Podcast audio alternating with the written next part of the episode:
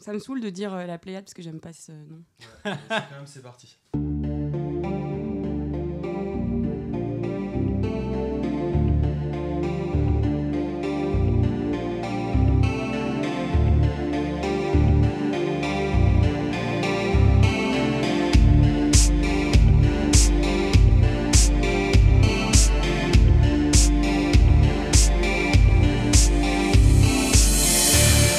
Bonjour à toutes et à tous et bienvenue sur la Pléiade, un nouveau rendez-vous sur les jeux vidéo et les arts numériques.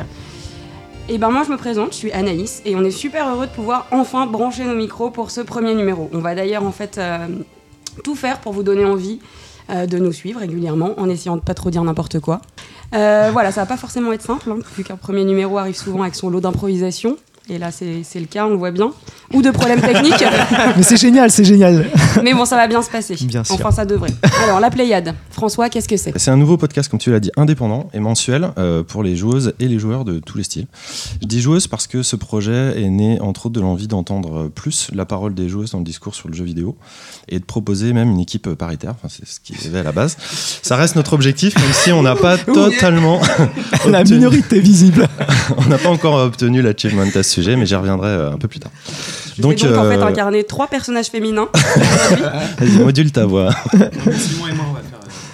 Je la voix féminine. Donc après une très sérieuse étude de marché, on s'est aperçu qu'il n'y avait clairement pas encore assez de podcasts sur les jeux vidéo. Donc notre différence, euh, elle est fondamentale. On a ajouté la mention art numérique à notre nom, euh, sans savoir vraiment ce qu'on va y mettre, mais on y croit à fond et ça c'est vraiment important. Un Vladimir. Bref, vous allez voir euh, de l'actu, du néo, du rétro, des invités. Chut. Des dossiers, du lourd, du plus léger euh, aussi, et surtout bah, tout ce qu'on trouvera de mieux à faire au fur et à mesure, ou ce que vous nous soufflerez. Euh, on est à votre écoute, évidemment. Euh, Vous pouvez nous contacter sur divers réseaux sociaux comme Facebook, Twitter. d'autres trucs qu'on mettra euh, après en ligne. Ça veut pas dire non plus euh, qu'on dira oui à tout, hein, faut pas déconner. C'est ainsi, hein, l'émission est bien évidemment gratuite, mais notre indépendance euh, éditoriale, elle, euh, a un prix, euh, et qui commence euh, par l'engagement de toute cette merveilleuse équipe autour de moi à se réveiller tôt le dimanche matin. Oh voilà, 6 heures. Et euh, bah voilà, bon, Ou de bah, ne pas se coucher. on- Ou ne C'est- pas se coucher. oui, On va j'avoue. Justement sur, euh, sur l'équipe. Euh, bah, L'équipe est constituée uniquement de passionnés expérimentés, triés sur le volet. J'en suis Bien la- sûr. J'en La- suis la, la parfaite plaque vivante. La crème de la crème. Et alors, je lis sur le CV être né au début des années 80 ou avant est un plus. Bon, déjà, moi, je, je remplis pas les conditions du CV, donc c'est bien. Et on va commencer les, Ça, c'est pour dire que les autres, oui. on va commencer les présentations avec Vlad. Salut Vlad. Salut. Alors Vlad, tu joues principalement sur Mac, PS4, PS3, Super NES, PS1 et PC, dans l'ordre c'est- euh, c'est tout décroissant. c'est- Ouais, c'est à peu près ça, ouais. Et tes deux jeux préférés Enfin, en je- 2016 J'ai pas tant joué que ça euh, sur PS1 et sur Super NES non plus cette année, mais euh, ouais, C'était pour le classement. ça, ça Ouais. m'arrive. euh, ça m'arrive, Et tes deux jeux préférés en 2016 ont été The Witness et Uncharted 4. absolument. Eh oui. Il faut... Rien à dire. Non, C'est- bah, rien, rien à dire de plus. Enfin, si, euh, The Witness, je pense que ça a été un de mes jeux préférés de l'histoire de l'humanité, donc euh, voilà. Rien que ça. Ah oui. Chut, Timon, du calme. Chacun ses goûts. hein. Alors les deux jeux que tu attends le plus cette année sont Détroit, le premier Detroit, vrai de Cross Cross Cross et un nouveau jeu de Everything Unlimited. qui est le nouveau studio de, euh, du créateur de, de euh, The Stanley Parable. Ah ouais, ouais super bien. ouais. Et qui a fait euh, The Beginner's Guide euh, en 2015. Et euh, il me semble que The Stanley Parable, la version commerciale sur Steam, est sortie en 2013. Ça fait deux ans, donc 2017, ça, ça devrait le faire. Très bien. Stanley Parable, un des seuls jeux auxquels j'ai joué puisque De toute l'année. Alors Simon, salut. Salut. Toi, tu joues surtout sur donc PC, PS4, smartphone, Vita ah, et 3DS. Moi, Vita de temps en temps. hein. Pas toujours. C'est le deuxième joueur de Vita. donc- de toute la France. Donc pour Euh, ceux qui nous écoutent, ils peuvent boire un, boire un shot de vodka. On a prononcé le mot Vita. Voilà, ça a été dit. Donc tes deux jeux préférés à toi en 2016, c'est Dark Souls 3 et Final Fantasy 15. Ah bah on en parlait tout à l'heure. Euh, bah oui, oui, Dark Souls. euh, bon, bah, on s'est rencontrés comme ça avec Red. hein, Oui, c'est vrai. Et ça y de- est, Ça y est, on s'est aimé à ce moment-là. notre intimité est Première, éclatée voilà, au grand première jour. rencontre euh, sur le magnifique forum de Silence on Joue sur Dark Souls. C'est vrai. Qu'on salue d'ailleurs. Ça crée des liens, oui, qu'on salue. Vous saluez Dark Souls. Ça crée des liens parce que voilà, Dark Souls Dark 3, Souls, c'est- si tu nous entends. Voilà. Une On t'embrasse. Une romance est née grâce à toi.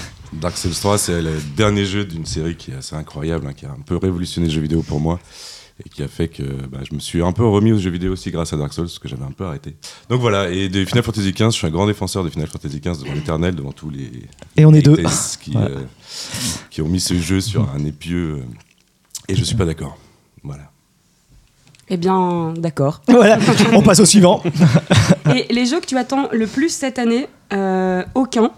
Ah si, Re- Resident Evil 7. Euh, oui, bah il est déjà sorti. hein, mais... Donc c'est fini, ton année, elle est finie. tu peux aller te coucher après, voilà, hop. Non, non, je- j'avais mis Horizon en fait parce que je, je suis un grand fan aussi de Monster Hunter. euh, C'est pour ceux qui connaissent Monster Hunter. Tout le monde. Euh, et euh, voilà, et ça a l'air d'être un Monster Hunter un peu plus, un peu plus épuré, un peu plus. On verra. On verra ce que ça donne, mais ça a l'air assez ouf. Eh ben merci. Seb, salut. Oui, je suis là. Alors toi, tu joues avant tout sur PS4, Wii U, 3DS et PS3. Exactement. Les meilleures consoles. Et tes deux jeux préférés en 2016, en fait, euh, eh bien, je ne les ai pas. Alors, je me rappelle. Alors, qu'est-ce que j'avais mis euh, J'avais Ah, mis ah, Final Fantasy XV. Final Fantasy XV, pareil, la même chose, j'ai adoré. Et euh, Twilight Princess, la princesse du crépuscule, le Zelda, qui était euh, le remaster sur, euh, qui était arrivé sur, je crois, c'était sur euh, euh, GameCube et sur Wii, et qu'il y a eu un remaster HD qui est réapparu sur la Wii U, et donc je l'ai refait l'année dernière, et j'ai adoré. Voilà. Oui, ce que j'allais dire, c'était pas 2016, mais hein, d'accord. Ils ont refait le jeu un peu ou c'est exactement la même Non, c'est juste lycée en fait, c'est juste le graphisme. C'est Voilà. le même jeu. C'est le même jeu, voilà. L'histoire est la même, les, euh, les items sont les mêmes. C'est un, peu, c'est un peu la flemme, en fait. Tu nous sors un jeu 2016. Oui, mais comme je, alors je, je dis la vérité, je ne l'avais pas fait à l'époque Ah. et donc j'ai je l'ai pris et euh, ça m'a donné envie d'utiliser un petit peu ma Wii U. Et donc euh, et, et- Le seul joueur de Wii U, il est là, le seul. Voilà. Ah, Oh c'est non, on est un petit peu plus. On est un petit peu plus. Il y a 13 millions d'exemplaires qui ont été vendus. Pas tellement, c'est vrai que c'est pas grand chose, mais on est plusieurs. Moi, je revendre dé- la mienne, tu vois. Donc. En- Je ne vendrai je, jamais, je vendrai ma Wii U, jamais, même sous la torture. J'aime bien ce que t'as t'avais marqué Zelda le souffle sauvage. Je me suis Oui. demandé c'est quoi ce truc. C'est Breath. Non, C'est un souffle- porn de Zelda. Non, c'est, c'est- alors ceux qui ne connaissent pas l'anglais, ça veut dire Breath, c'est Breath of the Wild. Oui, donc les deux jeux que tu attends le plus cette année sont Oui. Zelda. Oui. Le souffle sauvage. Oui. Moi, souffle Ça- Ça sauvage. n'a jamais été traduit officiellement. Non, parce qu'en fait, c'est. euh, ça l'est maintenant. Et voilà. Voilà. Et, on va peut-être, on va peut-être envoyer un message euh, à Nintendo pour le mettre en version française. J'ai rien contre l'anglais, il n'y a pas de souci. Mais euh, la version, ça, comme les, euh, comme les Dragon Quest qui sont sous-titrés en, en français au niveau des chapitres, et pas les Zelda. Voilà. Et en japonais, ça donne quoi? Aucune idée. Et je n'ai rien contre la langue japonaise non plus.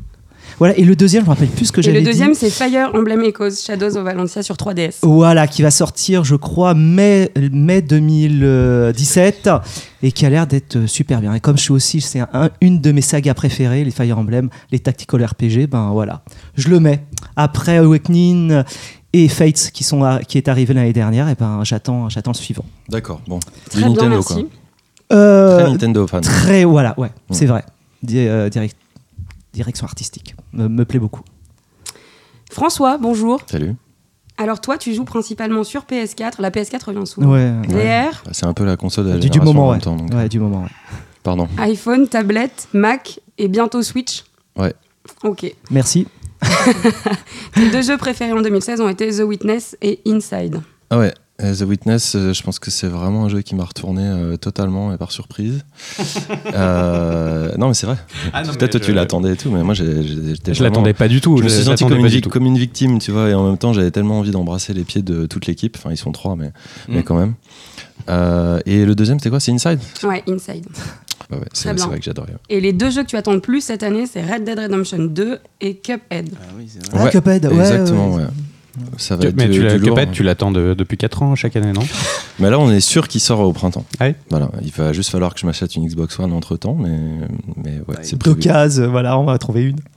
Non, euh, Red Dead Redemption, bah, évidemment. enfin. Sans souci. ça- ça va- en fait, euh, l'année dernière, il y a eu je sais pas combien de titres qui sont sortis. C'était c'était vraiment la prolifération de fou. Et là, je suis vraiment rassuré qu'il qu'il y a moins de qui rien. m'intéressent cette année. Parce que, parce que je, sens que je vais passer plus de temps euh, sur des jeux. Voilà, je vais moins grignoter. Très bien, merci. Et moi, pour finir, en fait, je joue principalement sur euh, PS Vita. Comment tu t'appelles Oui, oui. Anaïs. et je joue sur PS Vita. Voilà, l'émission s'arrête là. C'est que sur la Merci, Vita. salut. Euh, non, euh, bah, je joue sur Vita parce que euh, c'est ce que j'expliquais un petit peu avant, c'est que je préfère en fait faire des petits jeux maintenant et euh, je trouve ça très pratique vu que je suis souvent en déplacement, donc dans le train, etc. euh, voilà. Des jeux, des jeux import ou quoi des sur le- petits jeux. voilà. Je rejoue en fait à des, à petits des- jeux, genre euh, je me fais Hotline Miami euh, et des choses comme ça. Ouais, Ah voilà. Et donc, c'est quoi tes jeux préférés de l'année dernière? Attends, je continue. Ah, pardon, semaine excuse-moi. Je joue aussi sur iPhone, sur Ah. 3DS, sur Mac et PS3. Voilà. Et mes jeux préférés 2016, ça a été The Last Guardian, que j'ai attendu tous les ans pendant longtemps. Et, euh, et Reign, c'est un petit jeu sur, euh, sur iPhone, je sais pas si vous avez Non. c'est ça? Tinder, quoi. Que je trouvais ça, voilà, en fait, je trouvais ça très malin parce que, euh, parce que le gars, en fait, a, bah, justement, s'est inspiré de, de Tinder, de- du, du, du mode de. Swipe right, swipe Voilà, left. Ouais. exactement, merci. Et, euh, et, et ouais, il en a fait un jeu vraiment sympa. Moi, je me, je me suis vortexé dessus et j'ai passé beaucoup de temps. Et j'aimais bien aussi l'idée de, euh, voilà, tu meurs, etc., comme, un- comme dans euh, un peu. euh, ça y est, j'ai plus de cerveau. Lair ou- Euh, Rogue Legacy, voilà. Merci. Ah. Donc euh, voilà, il Merci mixe, de m'aider. Merci. Ouais, il merci mixe à plusieurs trucs et c'est Mm. c'est vraiment malin, quoi. Je trouvais ça vraiment intéressant. Et les deux jeux euh, que j'attends le plus cette année, moi, c'est euh, Zelda, le souffle sauvage. Ouais, Bien aussi, joué. ouais. Voilà, ça a été dit. Et un, et un jeu sur, euh, sur iPhone en fait de Miklo, Antioch, ce Scarlet Bay, un jeu de donc de, de Miklo, euh, de fibre, tigre. Et, euh, et voilà, c'est un, c'est un jeu en, en coop qui a l'air vraiment vraiment intéressant. J'ai hâte d'y jouer. Quand tu dis Zelda, ça veut dire que tu vas acheter la Switch ou? Non, en fait, je vais y jouer chez des potes Ah. ou l'acheter et la, et Oui, la parce revendre. qu'elle a dit The Last Guardian sans parler de PS4, donc Voilà. a priori, euh, C'est- c'est Il- c'est que ça va. Il sort aussi sur Wii U, non? Oui, oui, oui. Ouais, il va sortir. Ouais. Mais bon, Voilà, ça va être la même. donc, euh. ouais, ça- La- C'est la même expérience. Ouais, la Wii U en déplacement, c'est pas ce qui est le plus pratique, quoi. top, non. Mais la bah, Switch, cool. oui. La Switch, oui. C'est vrai. Et on a aussi un invité courageux, Vincent Lévy. Salut. Salut. Alors merci d'être avec nous pour cette première, Vincent. Toi, tu travailles avec The Rice Cooker Republic. C'est Et ça. tu es game designer du jeu Bokida, Voilà. un jeu qu'on avait remarqué à l'Indicat d'Europe et qui nous avait marqué. Donc on a voulu t'inviter pour que tu nous en dises un peu plus sur ce titre, Non. avant sa sortie, prévue pour. Euh, donc euh, fin mars, début avril euh, 2017. Très bien. Toi, tu joues principalement sur quoi? Euh, je joue principalement souvent sur PS4, on vrai dire, mais sinon PC, euh, un petit peu euh, sur iPhone. Euh, et par contre, ouais, les consoles mobiles, moi, je, je- chaque fois que j'en prends une, j'ai une Vita, hein, mais la dernière fois que j'ai touché, T'as fait? J'ai fait euh, Grim Fandango, enfin j'ai refait Grim Fandango sur ma Vita. Oh. Euh, mais euh, sinon, surtout PS4, PC. ouais. Et alors tes jeux préférés en 2016 Alors mes jeux préférés en 2016, il y a Soma.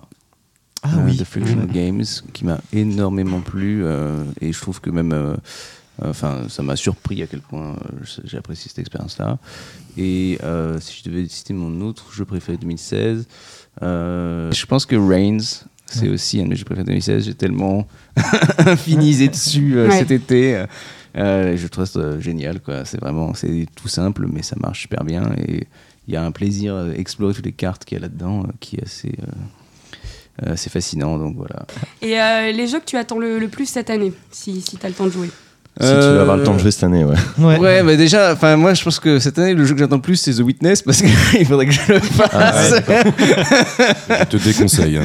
Oh, Oui, voilà. là, j'ai compris. que- Il y a un mais, grand euh, débat. Après, je pense que moi c'est plutôt ma cam, enfin euh, généralement. Euh, mais euh, à vrai dire, euh, ouais, je sais pas. Il y a rien qui. Et en tant qu'indé, tu suis beaucoup la, la scène indé ou t'es quand même. euh, Ouais, non, en général. euh, Non, non. Enfin, je. Je joue euh, pas mal à des jeux indés plus qu'à des jeux. on va dire Blockbuster, triple triple A. Voilà. Mais. euh, Oui, ouais. Je Oui, on lève le point et puis on cite hein, Uncharted euh. 4 à la fin, donc il n'y a pas de. non, non, mais bon, il y a, y a tout Il peut y a du bon partout. hein, Il faut Exact. pas se priver. Bon, bah cool. Bah merci, Mais merci de m'avoir invité. on a fini la présentation. Ça y est, c'est fini Bon, bisous Voilà. à tous. Vous aller vous coucher. Alors on enchaîne avec, euh, avec les news.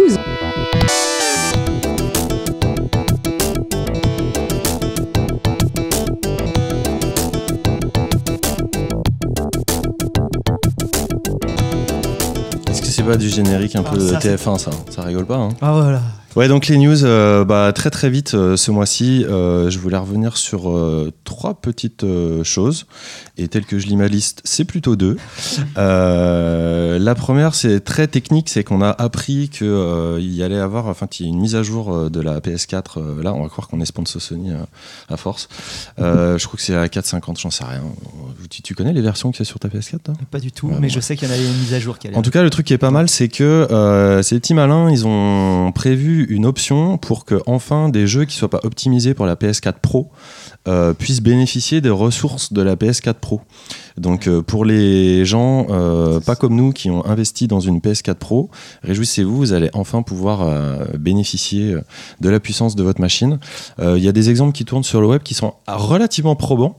Euh, je te vois faire la moue, Seb. Ouais, j'ai vu aussi des images, il n'y a pas une grosse différence quand même. hein. Ça joue vraiment Ah non, ah bah non. sur du lissage un tout petit peu, c'est un tout petit peu plus beau, c'est mais c'est Non, mais quand tu as investi dans une console, Voilà, exactement. euh, quand Mais- tu as fait le différentiel de prix, bon, tu as envie Et- quand même d'avoir un oui. retour sur investissement, et là, c'est le cas. Donc, tu as quand même plus de tech, il y a plus de framerate, ça bouge, ça bouge mieux, bon, bah tant mieux. moi quoi. j'a- moi j'attends pour voir. Ah, bah, toi, t'attends la PS5 de toute façon. oui, voilà, non, mais c'est vrai, j'ai une la même PS4 chose. classique, je, ça, me- ça me va parfaitement. Après, entre 30 et 60 FPS, moi, j'ai jamais rien compris. Ouais, ouais, c'est c'est- c'est pour les, Bah, tu multiplies par c'est deux. pour les Oui, puristes. c'est pour les puristes. voilà, c'est pour les puristes, ouais.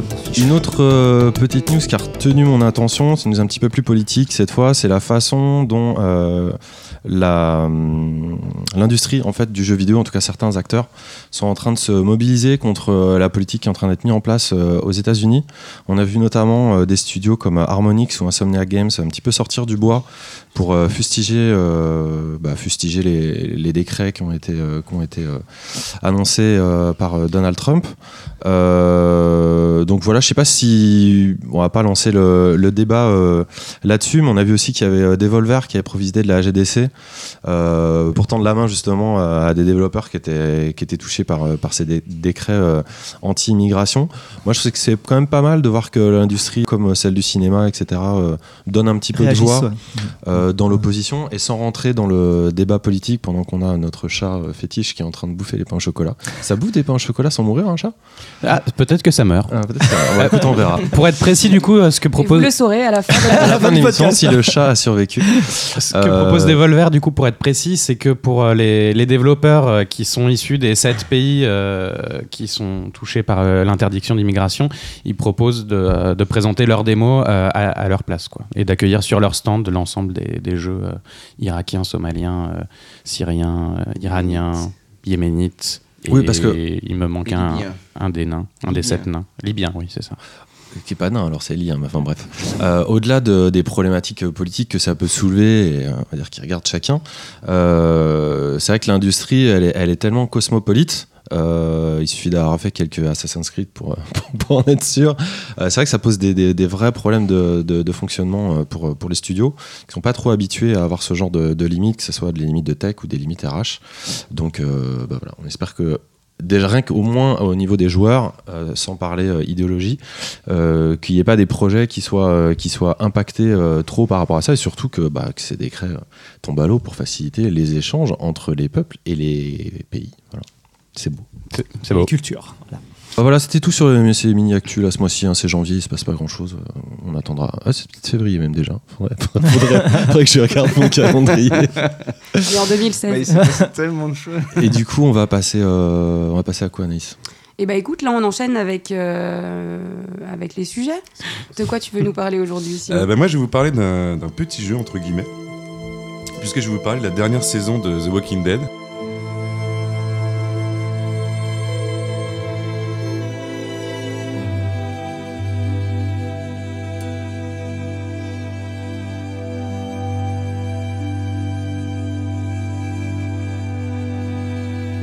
Donc en fait, The Walking Dead, euh, c'est un jeu, qui a été fait donc, par Telltale, nos amis de Telltale. Euh, c'est basé sur le comics euh, du même nom de Robert Kirkman et, Tony Moore, qui, qui a été paru pour la première fois en 2003 et qui est publié aujourd'hui en France par une grande maison d'édition Française, dont on taira le nom. dont on taira le nom pour ne pas faire trop de pub dans ce podcast. Euh, donc la première saison de ce magnifique jeu, je commence à spoiler un peu ce que j'en pense, euh, est sortie en 2012. Euh, une première saison qui, à l'époque, euh, a, a été une surprise pour euh, Telltale, puisqu'elle a, été, elle, a- elle a été vendue à plus de 8 millions d'exemplaires, ce qui n'était pas du tout prévu, puisque les jeux précédents de Telltale étaient plutôt des jeux un peu mineurs. Retour vers le futur. Alors, voilà, Retour vers le futur, que moi j'aime beaucoup, hein, je, Ouais, je suis un ouais, grand exact. fan, mais qui a une critique absolument désastreuse, parce que il- on était vraiment dans le point and click, encore un peu old school. Et donc, justement, pour parler de point and click, ça a bien évolué, puisque les nouveaux jeux que sortent aujourd'hui euh, Telltale vont de plus en plus vers, euh, le- la- on va dire, le film interactif, plus que le point and click. Euh, et on a eu donc une première saison de Walking Dead qui était plus, qui était encore un peu du point and click, mais qui rentrait vraiment, qui mettait euh, l'accent surtout sur euh, une écriture des personnages et, une écriture du scénario qui était assez poussée, et surtout le développement de l'univers. Et toi, toi, toi, avais fait euh, toutes les saisons, parce que là, au kiné, pour, récapituler, euh, c'est sorti euh, de 2012. mémoire 2000 c'est ça, 2012. On, a, on est à la troisième saison. Il y a eu un spin-off avec 2014. Michonne, c'est ça? Alors moi je fais pas les spin-offs parce que en fait Mission c'est elle est vraiment tirée de du comique et euh, je trouvais qu'on avait déjà bien abordé le sujet de- au niveau de la série télévisée. Et t'avais fait, t'avais fait la saison 2, évidemment? Évidemment, ouais. Donc la première saison, c'était vraiment une claque parce que euh, ben, moi, tout simplement, j'avais jamais vécu une expérience pareille euh, en termes d'émotion, en termes de. euh, J'étais vraiment rentré dedans. euh, euh, je suis sorti de là, je l'ai joué avec ma copine à l'époque. euh, je suis sorti de là, j'avais vraiment des frissons, surtout que la fin est vraiment marquante. Euh, je vais évidemment pas spoiler hein, pour ceux qui, qui euh, n'ont jamais fait les jeux. Euh, deuxième saison, un, Un peu toujours moins bien. aussi marquante, mais euh, avec bah, forcément on fait une suite. Normalement, quand on fait une suite, il faut vraiment se renouveler. Là, ils sont renouvelés au niveau des personnages, pas énormément au niveau du gameplay. On était toujours, on était de plus en plus sur un, enfin, on jouait de moins en moins en fait dans la deuxième saison. Euh, mais une, quand même une saison marquante puisque pour la première fois, voilà, je vais spoiler un tout petit peu, mais on, on incarnait une petite fille. Et moi, dans ma vie, j'avais jamais joué une petite fille en fait, euh, avec tout ce que ça représente. euh, euh, De fragilité. de, fragilité, de relation avec les autres, les autres personnages. Avec évidemment le côté, c'est un peu bizarre de jouer une fille qui va réussir à survivre dans un monde de zombies. Normalement, elle a une journée de- d'espérance de, vie. Donc il y avait certaines choses qui étaient un petit peu euh, trafiquées, on va dire, au niveau du scénario pour la faire survivre. Mais Ouais. à part ça, enfin, moi j'étais vraiment rentré dedans. Et donc la troisième saison, elle est arrivée donc fin d'année dernière. Euh, et on se retrouve avec euh, bah, des nouveaux personnages, puisque ça c'est la bonne nouvelle par rapport à la série télévisée, c'est qu'à chaque euh, nouvelle saison, Telltale rajoute des nouveaux personnages, réinvente des histoires, réécrit vraiment tout un background pour... là, là, on est quasiment à six personnages qui sont écrits, avec une particularité par rapport aux deux premières saisons, c'est que le jeu commence avant l'épidémie. Une Et préquelle. moi j'adore. Ouais. Bah non, c'est juste il y a une introduction qui est faite sur euh, l'avant-épidémie.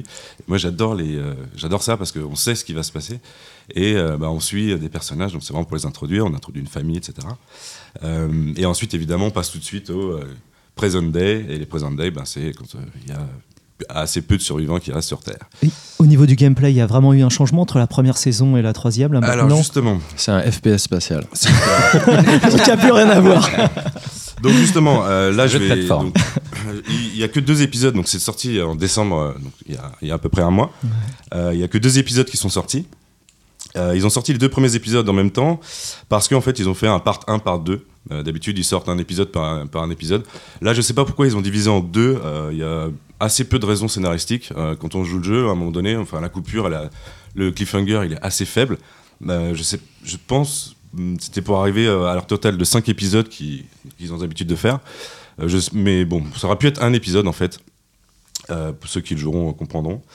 Euh, et donc justement, moi, ce que j'ai beaucoup aimé sur, sur, ce, sur ces deux premiers épisodes, bah, c'est de retrouver l'univers, de retrouver des, des personnages qu'on connaît, assez peu d'ailleurs.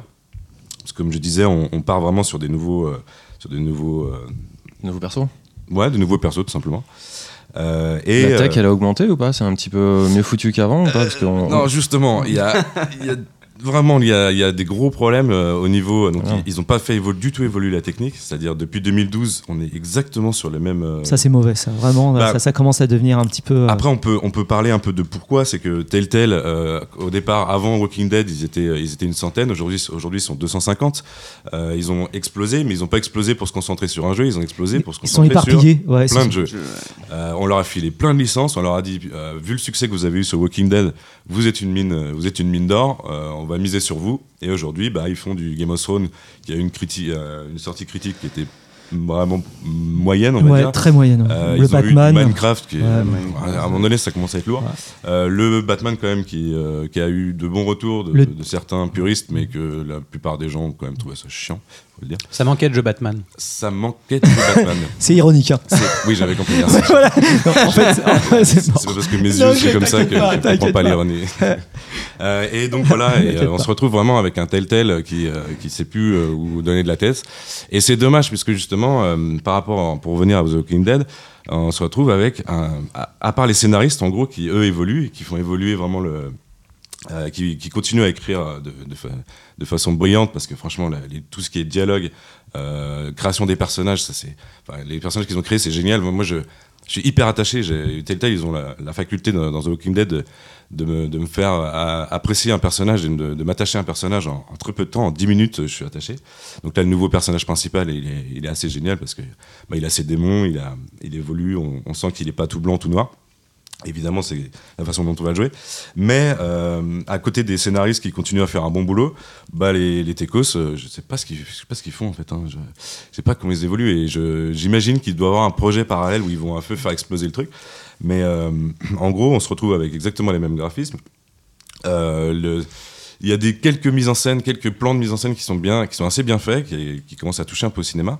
Euh, mais sinon, bah, on est sur du basique. C'est le, même, si je résume, c'est le même gameplay. L'histoire, elle est quand même un peu mieux que la saison 2, c'est ça? C'est un peu plus accrocheur? Non, non, c'est non, on est sur vraiment une continuité. On, on- on- ça explose pas, ça descend pas. C'est vraiment une continuité. Ça pourrait être euh, Parce que moi, la- la, la saison 2, euh, pff, elle était vraiment pas au niveau de la saison trouvé 1. poussif. Moi, j'ai beaucoup aimé la saison 2. C'était propre, il y a Ouais. des, des- des environnements, notamment je suis hyper sensible aux environnements, j'avais trouvé ça intéressant. Mais au niveau du scénar, ça me prenait, ça me chopait quand même Bah, moins. là, c'est toujours très propre en fait. Est-ce qu'il y a des Euh, sous-titres en français? C'est un truc tout con, mais sur cette série-là, moi j'ai toujours joué un an en décalé. Parce que. Telltale, ils ont une. Ils ont, bon, je pourrais le jouer en, en anglais si tu veux, mais j'ai envie d'y jouer pleinement pour avoir euh, vraiment les voix américaines et éventuellement les sous-titres pour être sûr.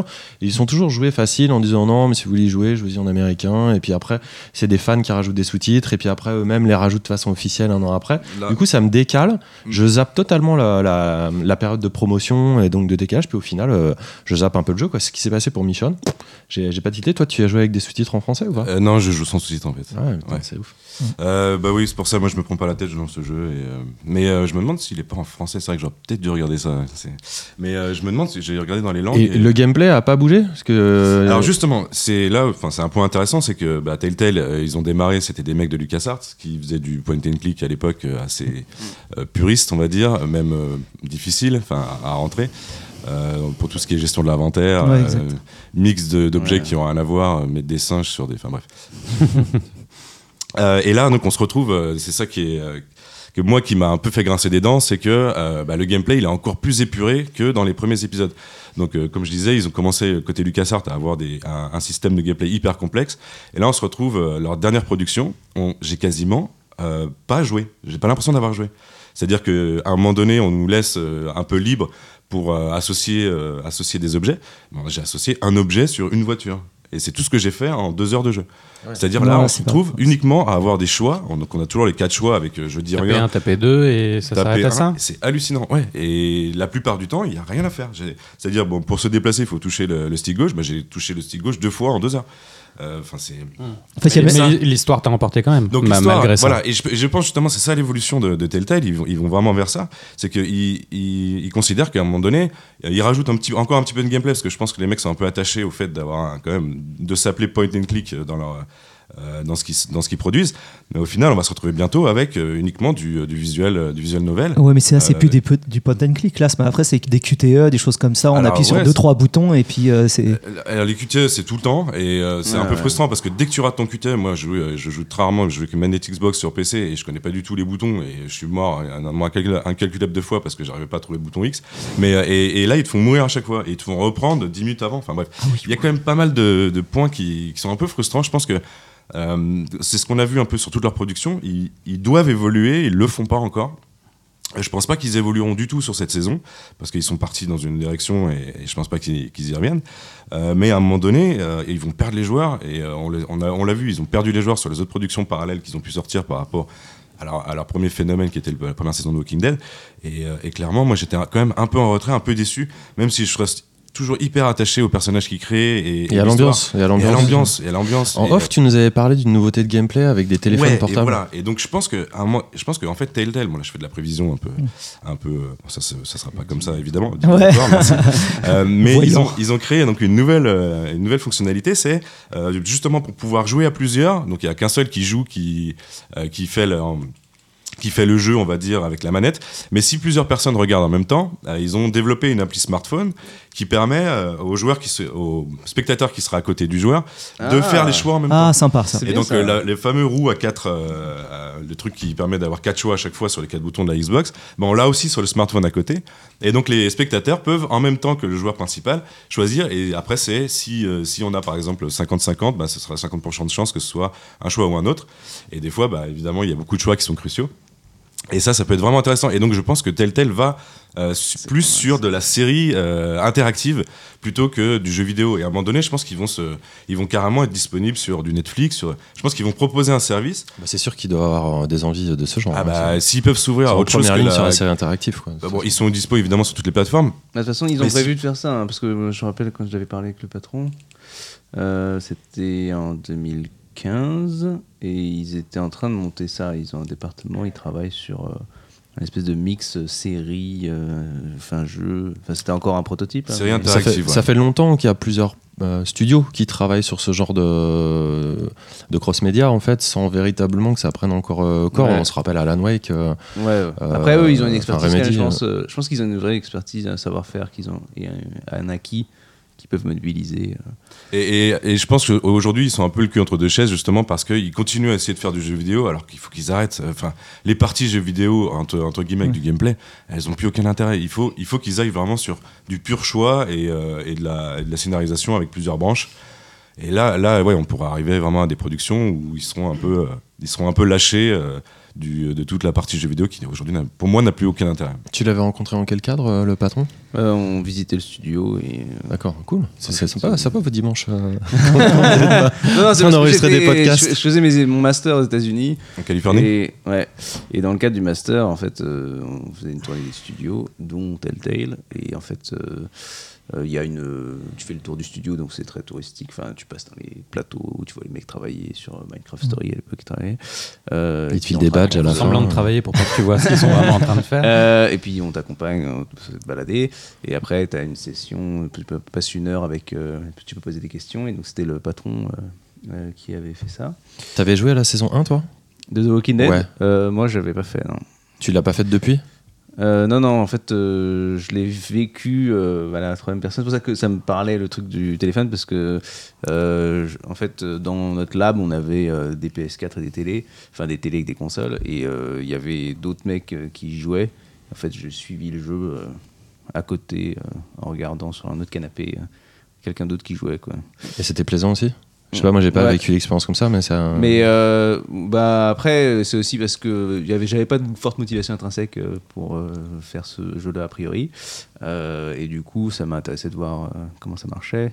J'ai essayé, là, je me suis lancé sur euh, The Wolf Among Us. Ouais, Ouais. Très bon. euh, T'avais fait pour une du coup chronique, en faire Ouais, un mois exact. même. Quoi. J'ai adoré. Mais euh, je viens juste de commencer. Moi, j'ai pas du tout aimé The Wolf. Je euh, l'ai là pas là, cité, mais euh, moi, je suis pas rentré du tout dedans. J'ai euh, Bah, j'ai adoré la- le- l'univers, encore ouais, une fois. le prémisse. ouais. Mais alors, l'histoire, elle m'est tombée des mains. euh, contrairement à Ouais. Walking Dead, où là, j'étais euh, j'étais à fond. dedans. Eh ben, moi, c'est l'inverse.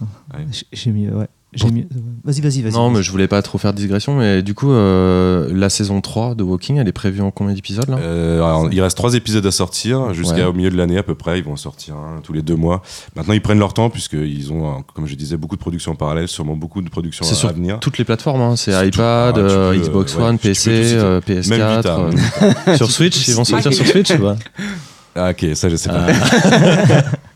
C'est quoi déjà la Switch?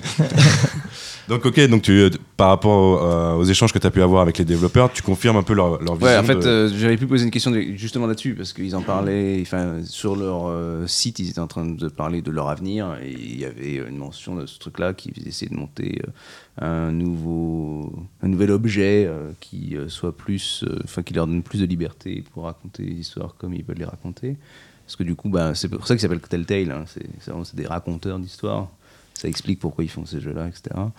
Euh, après, je sais pas si ça veut dire qu'ils veulent. Enfin, je pense pas que ça veut dire qu'ils se transforment pas en un studio de jeux vidéo parce que leur fonctionnement, ça reste très organisé comme un studio de jeux vidéo. Mais euh, ouais, faire un truc. euh, alors, c'était. Ils ont rien dit, hein, évidemment. Enfin, à part parler de qu'est-ce qu'ils espéraient en faire, mais. C'est vrai que je pense que ce que je disais tout à l'heure, il faut qu'ils se renouvellent parce qu'ils déçoivent beaucoup en fait. Il y a beaucoup de joueurs qui sont déçus par Telltale. euh, euh, depuis Walking Dead, on, on imaginait qu'ils allaient exploser.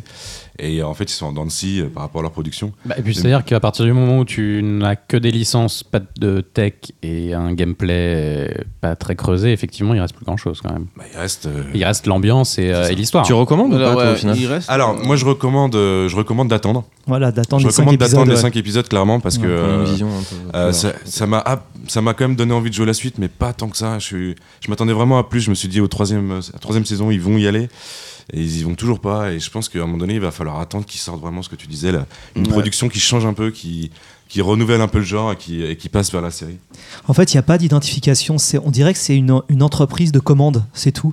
Euh, on fait un Batman, on fait euh, euh, un Borderland, on fait voilà, et ils n'ont pas leur leur euh, leur point de vue sur sur une histoire. Moi, j'aimerais bien une histoire à eux. Bah, il y avait The Walking- Wolf Among Us. Ah, voilà, mais non, histoire. Wolf Among Us, ça vient Ah. d'un d'un comic. Oui, euh, non, bien sûr, voilà. c'est une adaptation Mais aussi, c'est- mais Mais c'est, euh, on aimerait bien euh, une une marque de fabrique. bah moi je et suis il n'y en, a- il y en a pas en fait. Ouais, pour moi, Et Walking pourtant- Dead, ça leur a permis quand même de s'affirmer sur. euh, Oh, Enfin, ouais. ils, ils ont juste gardé l'univers en fait. Tout le reste, euh, ils l'ont quasiment inventé. Donc, euh, moi, je pense qu'ils ils- ils s'étaient justement euh, euh, exprimés avec euh, Walking Dead, contrairement à Batman et aux autres trucs. Et pour ouvrir encore un peu plus, euh, en télévision, on n'a jamais eu ce, ce- le même genre de, de concept en fait. J'imagine n'importe quoi, une Apple TV, euh, tu regardes une série et puis tu as un truc On vote. à choix a- multiples et en fonction de ce que tu choisis, ça développe comme un peu une série dont vous êtes le héros. Il y a eu, c'est de ça, ils ont fait ça avec euh, la série où il y a la Gateway Arch sur le poster. Là. Ça a été un flop infini. euh. Ah bon, bah alors c'est pas bon. sur alors. Sci-Fi, je crois que c'était. Ah, sur Sci-Fi, ils ont ouais, tenté- ouais, ils ont tenté ouais. un truc Ouais. Euh, qui s'appelait comment? Euh, Je sais plus comment ça s'appelait. Euh, et il y avait du coup un jeu. Et quand les décisions que les joueurs faisaient dans le jeu affectaient le scénario de la Mhm. série. il y a, il y a Il y a des web-séries où, euh, où à la fin de chaque Voilà. épisode, ils demandent leur avis euh, aux fans, mais du coup, c'est à l'échelle de web-séries. Je pense qu'à l'échelle de l'industrie télé, ça n'existe euh. pas trop. Après, il y a du cinéma interactif qui existe, qui se fait en salle, où euh, les gens ont des, ont des lasers et ils pointent, euh, Ah oui, ouais. ils pointent des choix, et en fonction, ça, ça fait Mais non, évoluer. là, Mais ce ça reste des expériences ponctuelles. Quoi. Ouais, mais la série en question, du coup, c'était vraiment. euh, Ouais. C'était une série commerciale. euh, Il y avait les posters dans le métro, etc. Euh, mais bon, ça n'a pas marché, quoi. Mais cela dit, c'est, je vais, je vais un petit peu poursuivre sur le sujet. C'est très intéressant en fait, et moi j'ai suivi, euh, j'ai suivi euh, d'assez près en fait tout le développement de The Walking Dead, etc. Parce que moi je pense que ce genre de démarche, euh, enfin en tout cas moi en tant qu'éditrice de bande dessinée, elle m'intéresse vraiment. Et je pense que euh, les, les éditeurs de bande dessinée en fait devraient un petit peu regarder. Euh, de ce côté-là, devraient s'interroger parce qu'on parle beaucoup de BD numérique, etc. euh, voilà. Et euh, tout ce qu'on a vu jusqu'à présent, c'était quand même pas très intéressant. C'est-à-dire que ah, on, prend un support technique et en fait, on fait un truc bah, pas très intéressant. Alors que, alors que justement, dans, dans, dans le jeu vidéo, et je pense que c'est dans ce genre de démarche qu'il va falloir aller puiser notre inspiration, parce que pour moi, c'est un élément de réponse en fait. Tu veux dire une BD dont vous êtes le héros? Euh, non, pas forcément, mais en tout cas sur euh, justement, on l'a vu avec l'arrivée des jeux textuels, etc. Euh, nous, en tant qu'éditeurs et en plus de bande dessinée, on a on a des univers, on a des auteurs, on a plein plein de visuels à dispo, mais c'est vrai que on est un peu à la ramasse au niveau au niveau technologique avec tout ce qui se fait etc voilà. Quand tu vois où en est le jeu vidéo aujourd'hui et quand tu vois en fait euh, que les éditeurs de bande dessinée euh, si tu veux font des pauvres applis euh, comme il y a en fait euh, comme il y a euh, 10 ans quoi Euh, c'est un peu triste. Et, et justement dans, dans dans un jeu comme The Walking Dead je pense que voilà il y, a un- il y a un élément de réponse euh, pour nous. On, on poursuit? Ouais. on enchaîne avec euh, avec Seb. Bah, je voulais peut-être parler, moi c'était Final Fantasy XV.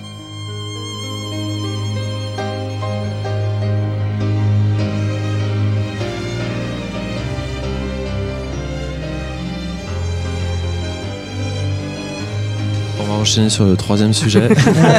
voilà, parce que je sais qu'il clive énormément, mais moi aussi je suis un gros défenseur de, de cet opus, parce que je trouve qu'il euh, il est, on est passé du RPG euh, au tour par tour à vraiment un action RPG.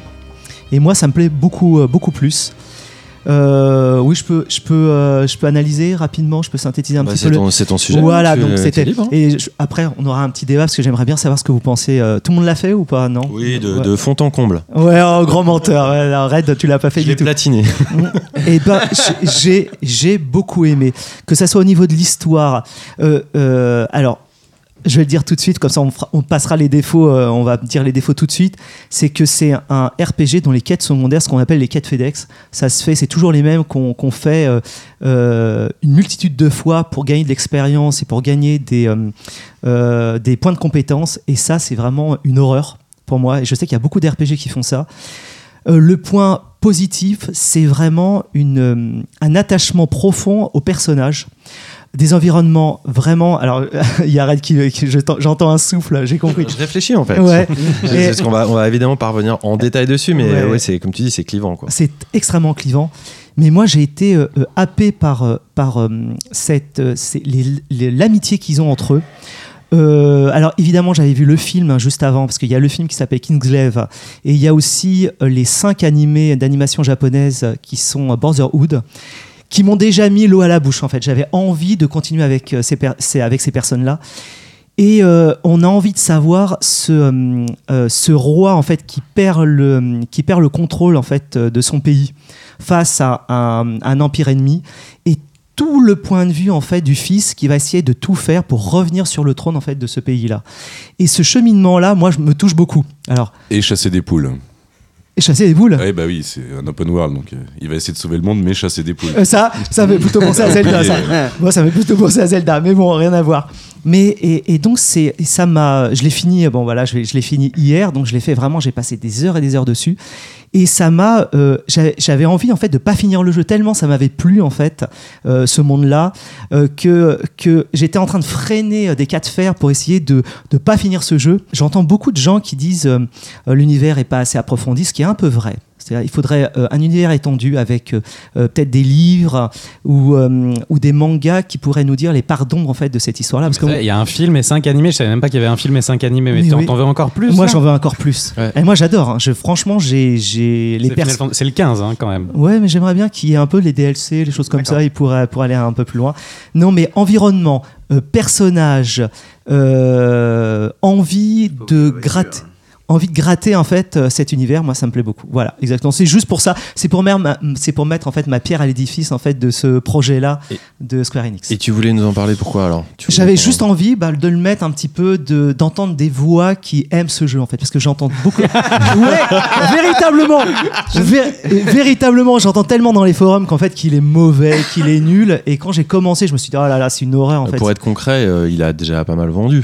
Euh, C'est vrai, il a, il y a quand même C'est quelques- un bon renouveau aussi. L'équipe, ils, ont, ils en ont bien chié pendant des années, mais ils ont suffisamment fait de transformation pour soit tourné vers l'avenir.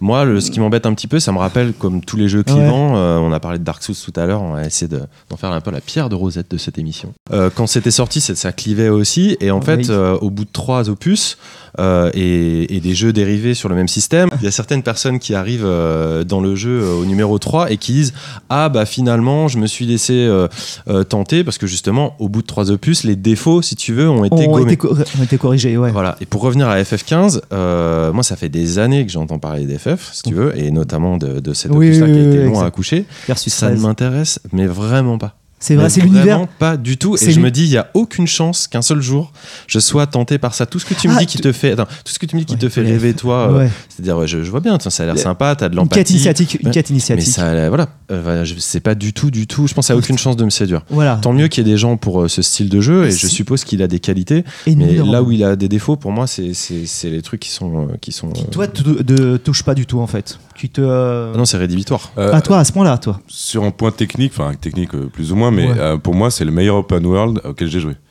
C'est-à-dire que ça Ah. dépasse pour moi The Witcher. En termes d'immersion et, et en termes Les non, mais- en- en- je, suis, je suis rentré en fait, il y a, il y, a y a vraiment des paysages qui sont fulgurants, enfin qui sont d'une beauté incroyable euh, sur la deuxième zone, euh, qui me, je suis vraiment resté scotché. J'avais qu'une envie, c'était aller me promener. Quoi, Ouais. et ça, c'est vraiment un truc. Dans The Witcher, ça me- à un moment donné, c'était un peu. euh, Enfin, c'est un peu Redondant. toujours, ouais, un peu redondant. T'as toujours les mêmes paysages. Là, t'as une variété, t'as des trucs qui sont au loin. T'as qu'une envie, c'est de savoir ce que c'est. Il y a une magie qui s'opère, Ouais. enfin, qui s'opère chez certains. Est- ça a marché pour moi aussi. Et euh, si la magie fonctionne, sérieusement, euh, moi j'ai passé 40 heures à me promener, quoi. Ça. Et, euh, et tu disais tout à l'heure sur les de FedEx, je suis aussi moins d'accord parce que j'ai retrouvé la même chose que dans The, dans The Witcher, justement. C'est qu'on te demande d'aller chasser des monstres. Euh, bon, on retrouve le bestiaire de Final Fantasy, mais à chaque fois que j'allais chasser un monstre, j'avais qu'une envie, c'était d'aller voir le monstre, comment il l'avait fait. Les quêtes de chasse. C'est ouais. super beau et, et un peu comme dans The Witcher où tu vas découvrir une, une nouvelle animosité, là, enfin une nouvelle, euh, je sais plus comment ils appelaient ça, les un monstre en gros quoi, euh, qui est hyper varié. Bah tu vas aller le chasser, tu vas le tuer et ça va être, enfin moi ça me ça m'a passionné, j'avais envie de le faire. Et vous qui êtes passionné, du coup, ça serait quoi la porte d'entrée pour cet univers-là? Porte d'entrée? Euh, déjà regardez déjà regardez euh, le film. Parce que tout le monde Ah, dit Non, Non. non. ah si. Ah si, Alors, si. alors moi pour moi alors je dis mon, mon point de vue hein, vous êtes euh, pas obligé de d'être convaincu. Mais le film donne un extrême un, un moyen de comprendre en fait cet univers pour démarrer. C'est-à-dire c'est juste ce qui s'est passé juste avant en fait de démarrer en fait les personnages dans, dans le jeu. Donc si on voit le film si on est pris par le par l'histoire ça donne envie en fait euh, de, de, de passer l'étape supérieure et de jouer au jeu le film, le film peut être un moyen, en fait, une- peut être une porte d'entrée pour se connaître soi-même, de se dire est-ce que c'est possible pour moi de d'aller dans cette dans cet univers-là? Moi, je suis pas sûre. hein. Moi, je suis d'accord avec toi, Red. C'est-à-dire que Ouais. c'est un univers, en fait. euh, euh, moi, que je vois le film ou pas, tu vois, je m'en fous. Jouerai possible. jamais. Et, et je, je pense pas que ce soit. Il n'y a, pas vraiment de porte d'entrée, en fait. Soit tu es vraiment attiré euh, Par par, les trailers, ouais, ouais, euh, soit tu passes complètement à côté. c'est comme tous les jeux. hein. Et j'ai du respect pour euh, les gens qui adorent ça. hein. C'est pas du tout Ah, le, ouais, le problème. C'est juste que moi, je vois un chocobo, si tu veux, bah, je, je sais pas. Ils quoi, sont je- magnifiques les chocobos. Ouais, hein, exactement. Et donc c'est FF en général que tu. Oui, c'est ça, c'est toute la En série. fait, je regrette d'avoir raté Ah, la pierre angulaire de la série, quoi. C'est-à-dire ouais, FF7. Voilà, si ils le refont, FF7, C'est euh, 7, 8, 9. Le remake. Donc, Voilà. 7, 8, 9. Ouais, Peut-être remake. peut-être que le remake, voilà, peut-être que le futur remake, ça sera quelque chose que voilà, je vais en tout cas, je vais l'observer et j'ai- moi je serais pas contre rentrer là-dedans, mais a priori, euh, Mais c'est l'univers en général. Si, si Ouais, t'es jamais rentré dedans, je pense que c'est pas maintenant. j'ai un- j'ai trop de préjugés en fait sur cette série. J'ai moi, l'impression que c'est complètement adolescent et Mhm. ça, ça marche pas du tout quoi, sûrement. C'est intéressant parce que du coup, euh, personnellement aussi, j'ai jamais vraiment joué à Final Fantasy. Et euh, au fur et à mesure des opus, j'ai jamais vraiment compris où était la ligne directe. Enfin, qu'est-ce qui est le, le point, le dénominateur commun de tous ces jeux-là. J'étais pas du tout parti pour le tester. Et là, du coup, en fait, j'ai envie de regarder quand même. On enchaîne avec. Bah. Et on passe à autre chose, Oh, c'était chiant. On enchaîne avec la prochaine chronique, First. Donc, euh, une chronique sur l'histoire du jeu vidéo par FL Band en partenariat avec le Serpent Rétrogré.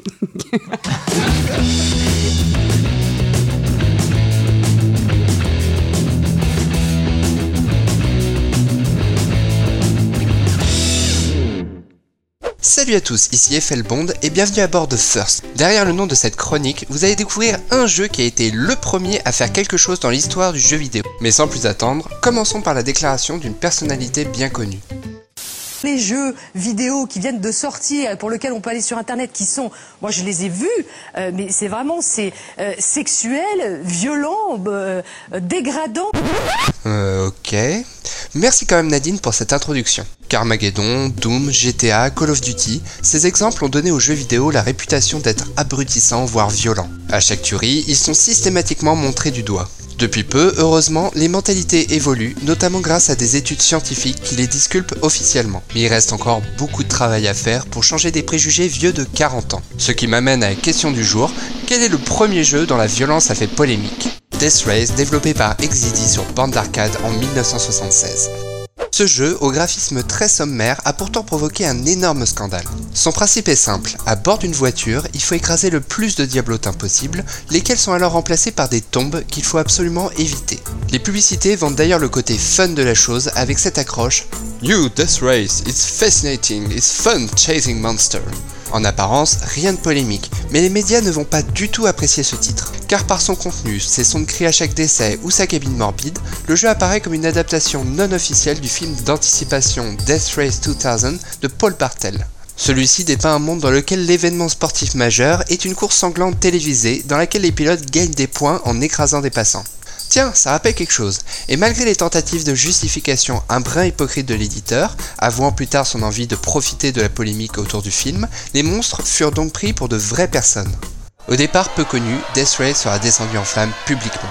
Le petit jouet devient une arme violente, les journaux comme le National Enquirer sont choqués, NBC lance une émission anti-jeux vidéo, même le puissant National Safety Council déclare que le jeu est morbide et dérangé. Deathways poussera également la présidente de l'association pour l'enfance PTA, Ronnie Lam, dans la rue pour dire son dégoût de cette chose malsaine déclenchant les premières manifestations anti-jeux vidéo.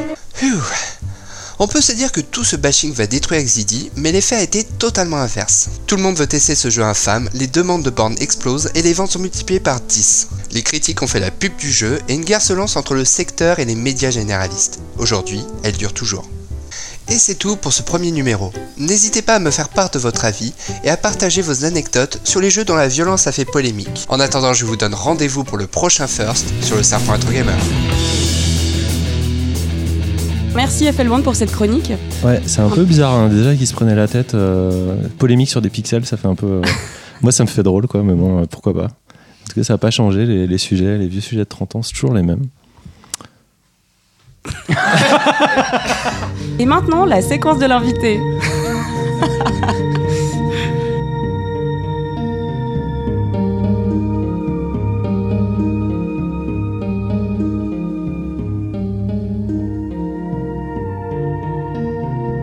Alors François, c'est un peu ton invité, donc je te laisse. euh, c'est mon invité. Bon, bah, Vincent, bonjour. On va fermer les portes, on va se mettre dans une, Ouais. dans une petite pièce obscure euh, pour, parler, euh, pour parler de ton jeu. Euh, que t'as pas fait tout seul, hein, parce que non, euh, vous êtes comme huit, 8. moi, euh, juste avant de te donner la parole, je voudrais juste dire pourquoi j'avais envie de t'inviter euh, aujourd'hui. Euh, encore une fois, tu as eu la gentillesse de répondre oui, donc ça c'était plutôt sympa, t'étais seul. Parce qu'il y en a 7 qui ont refusé. Par En fait, défaut. il, en fait, il restait Bon. que toi. voilà, c'était par Mais on est super content de t'accueillir. Bah oui, euh, je voulais revenir euh, sur Bokida et avant de, de te donner la parole, Vincent, euh, je voudrais expliquer pourquoi j'avais, ça me faisait super euh, plaisir euh, bah, que, tu, que tu sois notre premier invité. Euh, J'ai découvert euh, votre jeu à l'Indiqué d'Europe. Euh, et on était ultra sollicités dans la salle. Je te souviens, il y avait beaucoup beaucoup d'écrans euh, et beaucoup de gens qui faisaient, euh, qui, qui patientaient pour euh, faire des démos. Et il y avait euh, au moment où j'étais là, euh, pas, euh, il y avait personne en fait à votre stand. Euh, et moi j'ai vu le, vu le jeu de loin. Et j'étais pas hyper euh, hyper euh, intéressé euh, comme ça pour aller pour aller voir le jeu. Et je crois que c'est toi ou ton collègue qui m'a dit bah vous voulez euh, essayer la démo. Et limite par politesse j'ai dit bah oui ok. euh. et je me suis installé euh, dans le jeu. Euh, parce que vraiment ce que je voyais à l'écran c'était pas que ça me repoussait ou mais je- voilà ça avait l'air compliqué euh, ça avait l'air euh, C'est une super intro, Red. ouais non mais je vais justement je vais j'y viens Ouais. Deuxième partie. Je, vais Rebond- je reviendrai pas. J'y viens. Rebondissement. On attend le rebondissement. Je me suis, je me suis assis euh, sur, euh, sur le siège euh, et j'ai retiré mon casque en pensant que ça faisait genre 10 minutes, un truc comme ça. Et parce qu'il y avait une longue queue finalement qui s'était dessinée derrière moi pour des gens qui voulaient y jouer. Et je t'ai posé la question, euh, pardon, j'ai un peu squatté, ça fait, ça fait longtemps que, que j'y joue. Et tu m'as dit, bah ça fait trois quarts d'heure, une heure que t'es là. Et c'était hallucinant. C'est-à-dire que j'ai tout aimé. J'ai aimé euh, le graphisme, j'ai trouvé ça magnifique. Je me suis complètement euh, immergé dans le monde euh, que vous avez créé. Donc je suis vraiment, j'étais plus du tout dans l'Indiecade et tout. Euh, voilà, c'était vraiment une expérience qui, était, fantastique et, donc qui m'a pris à revers parce que je trouve que le jeu, du coup, mérite d'être bien présenté, peut-être bien expliqué parce qu'il est juste tout le contraire de ce qu'il a l'air d'être quand on passe trois secondes dessus. En l'occurrence, c'est un jeu, un jeu fantastique, comme je l'ai dit. Euh, donc, euh, pour revenir sur, euh, sur vous, vous êtes une équipe de, de 8 personnes, c'est ça, ça, Qui êtes sur le jeu. Donc, toi, tu es game designer. Voilà, game designer. Bon, après, on est. Enfin, on assume. Dans une petite équipe comme ça, tout le monde fait plusieurs choses. C'est aussi moi qui écris les textes, par exemple. Euh, je fais aussi un peu de 3D. Enfin, on fait différents trucs en fonction de ce qu'il y a besoin, de ce que les compétences de chacun permettent de faire. Mais euh, ouais, mon titre, ouais, c'est game designer. Et donc, c'est un projet qui est né euh, à l'école où était- tu étais étudiant, qui est Voilà, l'ICANN, C'était un projet de fin d'études euh, à l'origine. en 2012, hein, c'est ça? C'était 2000 enfin, l'année 2012-2013. Juste ouais. après la saison 1 de Walking Dead. Exactement. Juste après la saison de Walking Dead, ça nous avait. Non, ça n'a pas du tout joué dans le cycle de production, mais on était cinq des membres de l'équipe. On était étudiants euh, dans la même promo dans cette école et c'était notre projet de fin d'études qui, du coup, après l'avoir euh, euh, soutenu euh, à l'issue de notre cursus. On a eu l'occasion de le présenter à Cologne, dans le cadre du Not Games Festival. Et en fait, on a continué à pousser un peu le proto pour le soumettre à l'IGF Student de cette année-là, enfin, qui était l'IGF Student 2014 du coup. Et comme on a eu une mention honorable suite à ça, ça nous a motivé à continuer le projet, et à vraiment du coup terminer le jeu complet et essayer de le sortir. Moi, j'ai une première question d'ailleurs. Quand euh, on fait un projet de fin d'études comme ça dans une école de. On peut appeler ça une école de jeux vidéo ou Oui, oui, ça tout à s'appelle comme fait. ça Dans une école de jeux vidéo, tu fais ton projet de fin d'études, tu te mets à plusieurs pour faire euh, bah, un jeu, forcément. Tu sais à l'avance que tu vas faire un truc euh, qui, qui va pouvoir être commercialisé euh, à la fin ou tu fais ça vraiment euh, juste pour l'école ou tu, tu sais à l'avance que tu vas le, le sortir? Je pense pas que tu saches. euh, Enfin, personnellement, nous, on savait pas du tout qu'on allait le sortir. Euh, et en plus, euh, même dans des écoles, la particularité de cette école-là, c'est que euh, on est incité à profiter, à mettre à profit le fait que ce soit un projet étudiant pour expérimenter, donc pour pas forcément se limiter à essayer de mettre en place une recette qui sera viable commercialement, ce qui peut être un enjeu pour d'autres écoles. Euh, et donc, euh, nécessairement, si le postulat de départ c'est ça, euh, il n'y a pas l'ambition nécessairement que tu puisses après en faire un projet commercial derrière, puisque tu peux mobiliser euh, un support, euh, genre un, contrôleur innovant, un contrôleur custom, des choses comme ça qui évidemment euh, rendent le truc euh, impossible à commercialiser. Après, tu peux le présenter dans des, dans des salons, etc. Mais... Pour revenir sur le jeu, euh, juste deux secondes pour qu'on explique quand même aux auditeurs euh, ce dont il s'agit, parce que le jeu, euh, on le rappelle, n'est pas encore euh, sorti, hein, il va sortir euh, au printemps.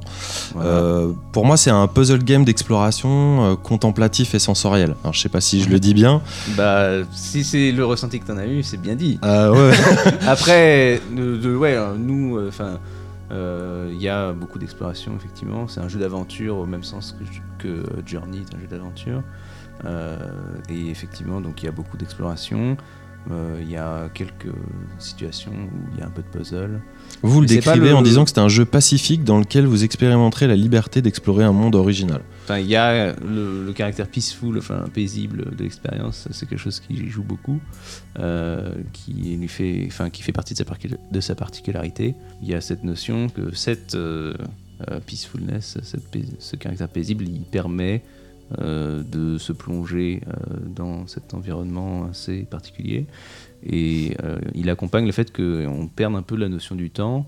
Et comme toi, comme ça t'est arrivé quand tu as joué, de se laisser simplement euh, guider un peu par sa curiosité. Oui, flotter aussi. Enfin, il y a, quand- Voilà. encore une fois, c'est vraiment sensoriel. On est accompagné Et euh, par le visuel, par la musique, par les sons et évidemment Et par nos actions. Quoi. Voilà, et surtout, voilà, la particularité, je dirais, c'est que euh, par rapport à peut-être euh, d'autres jeux aventure exploration, c'est que en plus, il y a cet aspect très manipulatoire. Il y a beaucoup, tu as beaucoup de possibilités d'action euh, en tant que joueur, et c'est vraiment toi qui mobilises ces possibilités d'action par rapport à comment tu comptes euh, te, soit te mouvoir dans cet environnement, mais aussi euh, ce que tu comptes y faire.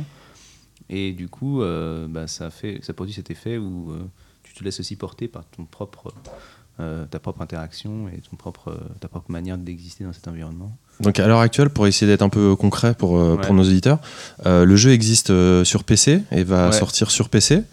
Donc Euh, pour l'instant, la, la plateforme principale euh, visée, c'est PC. C'est PC pour le moment. Euh, y a, euh, on envisage du coup de faire une version Mac éventuellement.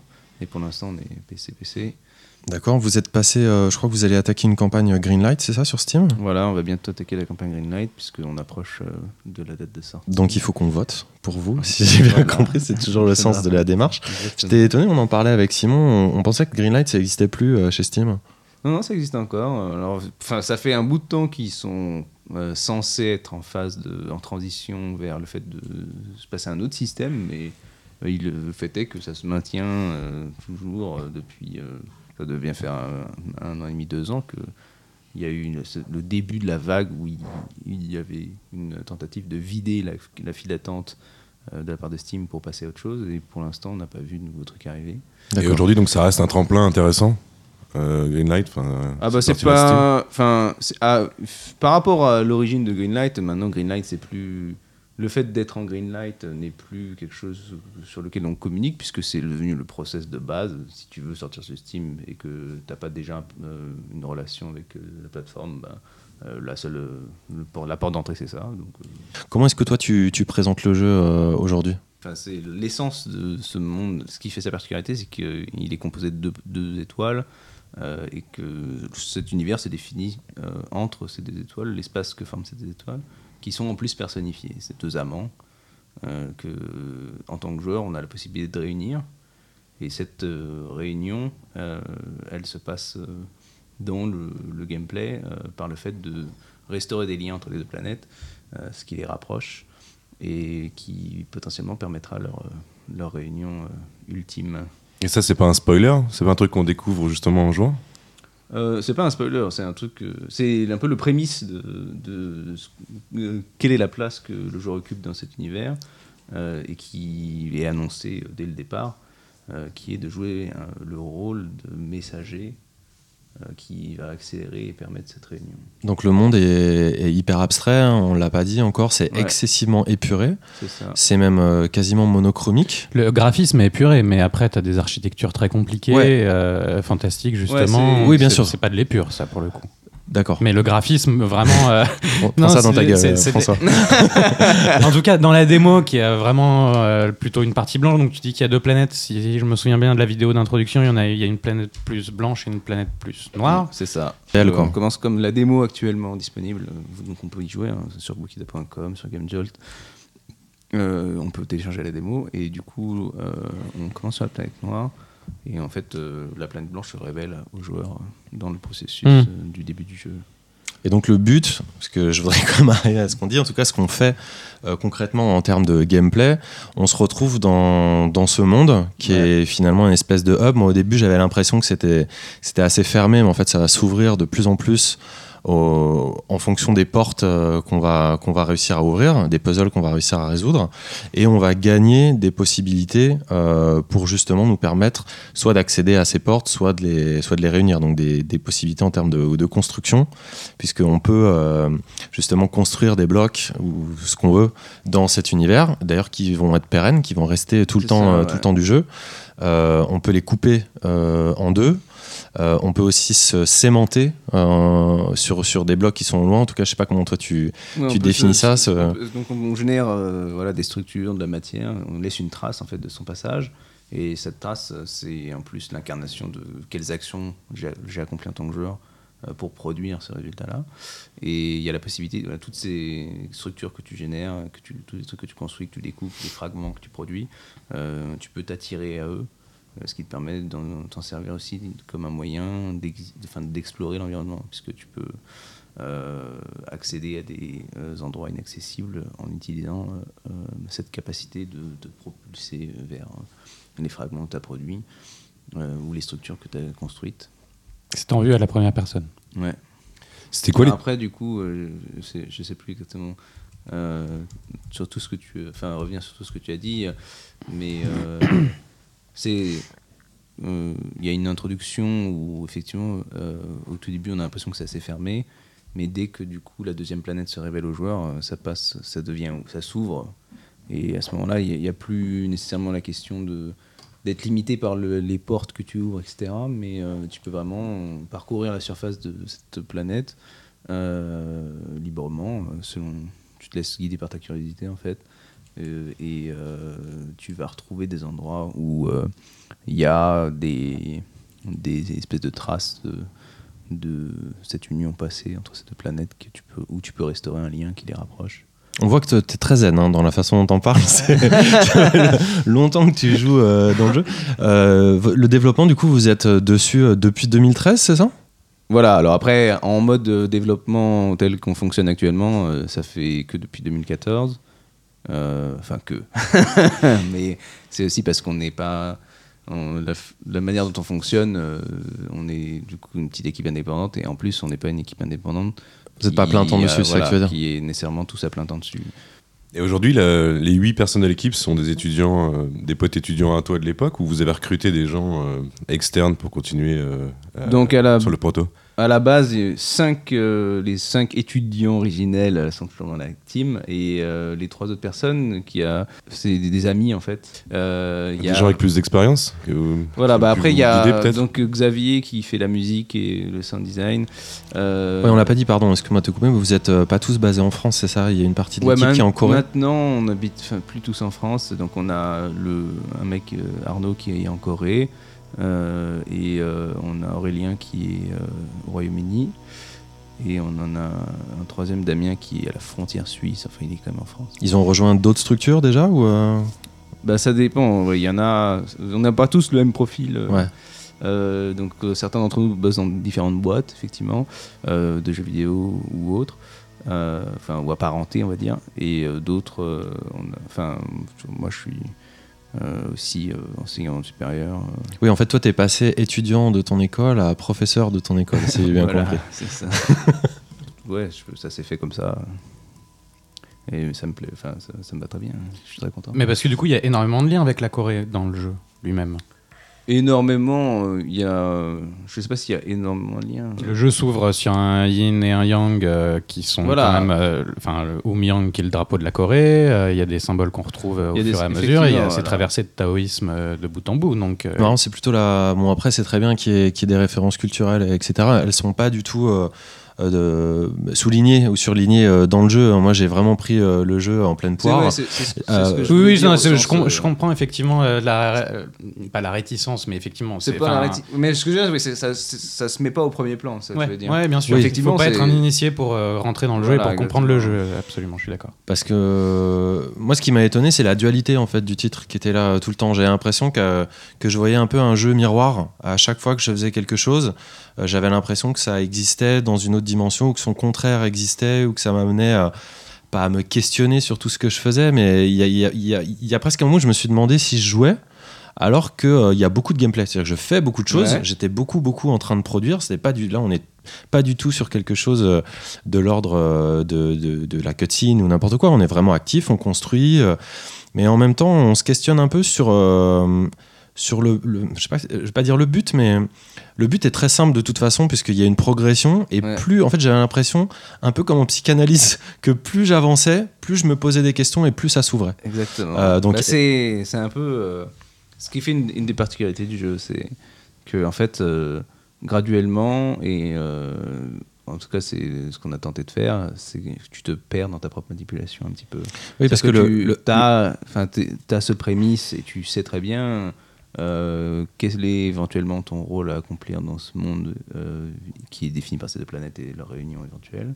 Et en même temps, au fur et à mesure que tu joues, euh, plus ça va, plus potentiellement tu te rends compte que tu étais pris dans ce que tu étais en train de faire, dans ta manipulation, ce que tu disais, tu fais, plein de trucs, enfin tu construis, tu, tu coupes, etc. Et ça, c'est motivé par ta propre curiosité, enfin ce que tu, ta propre appréciation de ce que tu peux faire avec ces Ouais, c'est plutôt les sensations en fait, parce que la motivation, elle, elle, elle- te porte dans le jeu, mais c'est surtout ce que je ressentais. Tu citais par exemple Journée, quand on a, enfin quand j'ai eu le pouvoir, de le spoiler, mais où tu commences justement à trouver des moyens de te déplacer plus rapidement. Mhm. C'était génial de pouvoir voler dans ce truc-là, parce qu'au début du jeu, on est sous contrainte dans un jeu, euh, dans un, un univers qu'on comprend pas, qui est, qui, qui est froid même, qui est le vôtre.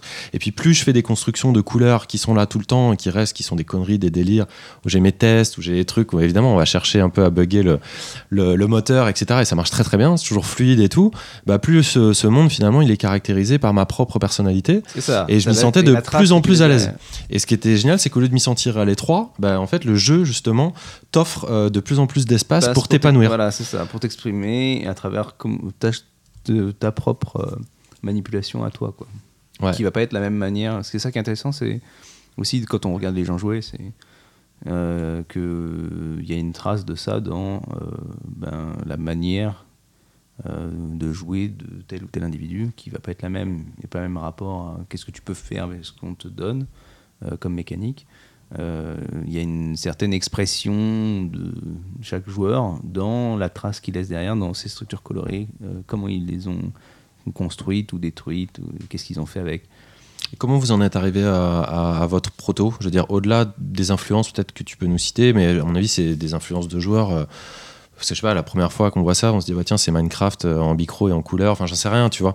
Des trucs qui sont un peu basiques. Vous, vous aviez quoi euh, en tête dès le début? Comment est-ce que vous en êtes arrivé à votre proto? En tête dès le début, euh, il y avait donc cette ambition qui était de créer quelque chose où le, le simple fait de s'amuser avec, euh, il soit pas forcément motivé par euh, une structure très en place d'objectifs à accomplir, etc., euh, qui est un peu euh, un trope de, du jeu vidéo en général. Euh, et du coup, de proposer aussi quelque chose où bah, tu laisses une trace et il y a une certaine entropie dans ton gameplay, de ce que tu fais. Ça laisse une trace derrière qui est la manifestation de ce que tu as fait. Et ça, c'était vraiment la base, parce qu'à la base, il y avait, y avait vraiment juste un moteur d'interaction euh, qui permettait de euh, s'amuser avec donc, ces structures que tu génères et la physique qui s'applique sur elles, euh, avant que ça, se, ça s'ouvre sur un monde particulier avec ces deux planètes. Alors, ça m'a rappelé un peu une expérience que j'avais eue il y a un an euh, sur Grow Home. Je sais pas si tu connaissais ce Mm. type de, de réflexion, d'Ubisoft Réflexion. Euh, le fait de pouvoir construire toi-même ton arbre, de monter dans l'espace et puis après euh, quand même d'observer un petit peu quel était ton voilà l'univers que tu avais bâti quoi. Euh, vous avez fonctionné tout le temps à, à distance ou comment ça comment ça fonctionnait? Là Euh, Tu me dis que Pas tout le il y temps, en a qui sont en Corée, en voilà. Angleterre, ça doit pas être très simple. Bah, on a un bon chef de projet.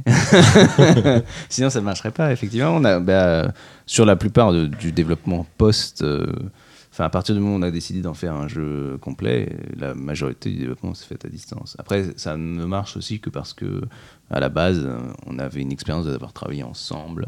euh, en- enfin, en À l'école, tu veux dire Voilà, à l'école, et même on s'était fait d'autres projets euh, ensemble euh, avant ça. Et le musicien euh, Et Xavier, ouais, Xavier, coup, vous l'avez trouvé euh, après ou euh, Non, non, en fait, même euh, sur euh, nos projets, donc c'est euh, une connaissance d'Arnaud euh, à l'origine, et euh, ils se sont connus euh, en- sur- à l'occasion d'un Stunfest.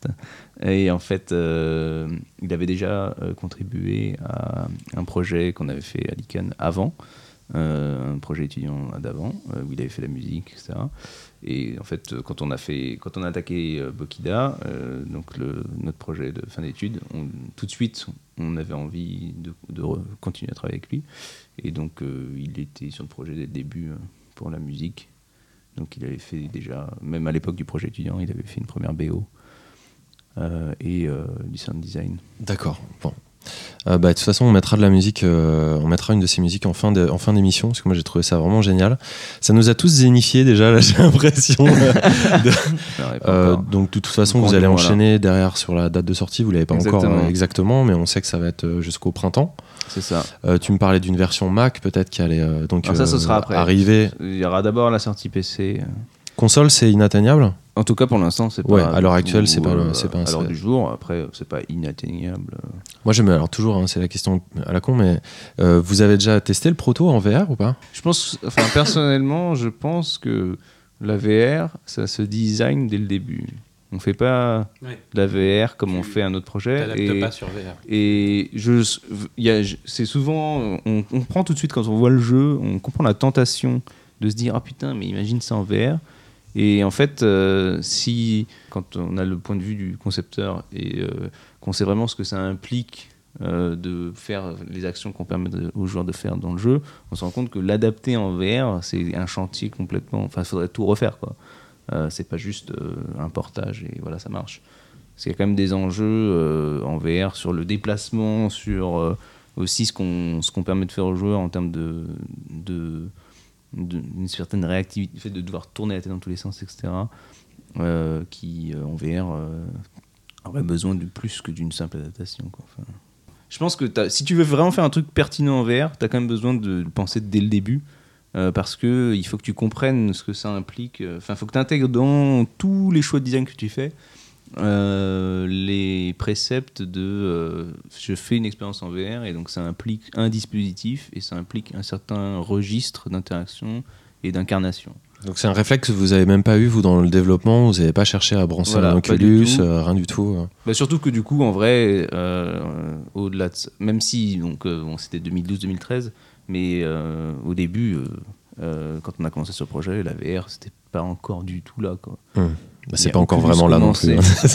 Oui, Malgré non, tous mes voilà. efforts. Non, ce que je veux dire, C'est- que maintenant, il y a vraiment, tu vois, il y a des budgets, il y a des, il y a des gros, enfin, il y a, il y a du- des grosses boîtes qui ont investi dedans. euh. Moi, j'ai juste, euh, ça m'intéresse en fait ce que tu dis parce que c'est vrai que la VR, franchement, for- forcément, pardon, ça marchera que si les, les gens euh, s'investissent en fait et pas, pas et qu'ils fassent pas des portages. euh, mais le, et le contraire est vrai aussi, c'est-à-dire un jeu VR, tu, peux pas le jouer en 2D sur une télé. euh, Voilà, ouais, tu peux pas. c'est le contraire est vrai aussi. C'est-à-dire, Ah ben, il y a pas à mon de sens, à mon oui, parce que sinon, à quoi ça sert, quoi? Si ta VR, tu peux la virer et jouer en 2D, bah, c'est que tu n'as rien fait, quoi. Enfin, je veux dire, Mmh. moi, c'est- dans ce sens-là que je dis aussi, c'est important de le dire au début. C'est-à-dire que, euh, à mon avis, euh, si tu mobilises le dispositif, c'est important que tu en fasses quelque chose qui soit essentiel. C'est-à-dire que dans l'ADN de ton jeu, ça existe. C'est pas pour rien que tu mobilises ce dispositif. Et donc je me dis, euh, si ton jeu, euh, tu peux le porter en 2D sur, sans le dispositif VR, un jeu VR à l'origine, bah, c'est que tu n'avais pas vraiment inclus l'ADN de la VR dans ton projet et que du coup, c'était plus accessoire. Et, Et- je pense que y a, si la VR veut vraiment marcher, il faut qu'elle comprenne, euh, enfin, enfin, que les acteurs de la VR comprennent que ils ont quelque chose à faire avec qui n'est pas possible de faire sans. Et du coup, vraiment exploiter ce truc-là. Et toi, en tant que game designer, maintenant que tu es en plus euh, prof, tu y as déjà réfléchi à la VR C'est un truc Ouais, qui te. C'est un truc sur lequel qui je fais t'excite travailler, on fait travailler les étudiants d'ailleurs, Mhm. Euh, et euh, notamment aussi en- dans le cadre de- du master, euh, les étudiants de master, ils ont euh, un projet VR euh, qui, qui doivent mener à bien jusqu'au bout. Et donc ouais, on, on travaille des casques euh, Oculus euh, avec euh, les Touch maintenant, on travaille avec euh, HTC Vive. Donc c'est vraiment une techno qui a, qui a envahi les écoles euh, de jeux Voilà, vidéo. Et c'est donc il y, a un petit- il y a un avenir quand même euh, au niveau de la VR parce que Ah, y a que là- je pense qu'il y a un avenir, ne serait-ce... ouais, pardon. avec Red, c'est vrai qu'on est, euh, enfin pas que Red et moi, hein, vous aussi, mais c'est vrai que moi j'ai j'ai un peu peur de ce que va devenir la VR justement sur l'investissement qu'on y, qu'on Ouais, on a tous peur, du sens, au sens où pour l'instant ça n'a pas fait la démonstration du fait que ça va être adopté par le grand public. Euh, par contre, ce qui est sûr, c'est que dans une perspective de formateur dans, le jeu vidéo, euh, ou même de quelqu'un qui aujourd'hui euh, travaille dans le jeu vidéo, il y a un vrai intérêt à développer pour cette plateforme parce que justement les acteurs qui euh, sont les ceux qui tiennent la techno, donc Facebook, c'est des mecs qui ont plein d'argent à mettre dedans et ils ont intérêt à ce que ça marche. Et pour que ça marche, ils sont prêts à financer des projets euh, qui vont donner euh, à la plateforme euh, son, enfin, ses lettres de noblesse, voilà, et qui Mm. vont faire que les gens, ils vont juste pour pouvoir jouer à ce jeu, de la même manière qu'un Zelda, ça vend une console Nintendo, et ben un, le bon projet, euh, ça peut vendre casques. pas assez quand même. Bah, ça, c'est pas à moi de le dire, mais Euh, Dernière question chez euh, The Rice Cooker Republic. Donc vous avez, vous êtes déjà sur d'autres projets. Vous avez déjà discuté de trucs euh, en, en- en parallèle de Bokida ou c'est encore trop tôt? Euh, non, non. En fait, euh, Ricer Republic, c'est plus euh, un collectif qu'une boîte. Quoi. boîte, ouais. Et donc, on réfléchit pas. On n'a pas une politique d'entreprise. On on réfléchit pas à des, à des projets à- derrière. Qu'est-ce qu'on fait derrière? Mais du coup, toi perso, t'as des envies de projet Euh, derrière? enfin, pas. une- Enfin, en tant que groupe, euh, pour l'instant, on n'a on rien. Enfin, on n'a pas prévu de faire un autre projet derrière euh, ces mêmes personnes-là. Ne serait-ce que parce que du coup, rien que euh, techniquement, il y en a un en Corée. Ouais, ça peut être compliqué. Ouais. Euh, c'est- pas forcément une très bonne idée. Euh, et après, sinon, euh, comme je disais, comme on est tous, on fait tous des trucs en parallèle, en fait, on a tous d'autres chantiers qui nous attendent éventuellement. À côté, moi, j'ai un, jeu de plateau qui traîne dans un placard. je bosse sur un autre jeu aussi. et en plus, donc, je suis prof, quoi. Enfin, j'ai j'ai mon métier de prof, voilà.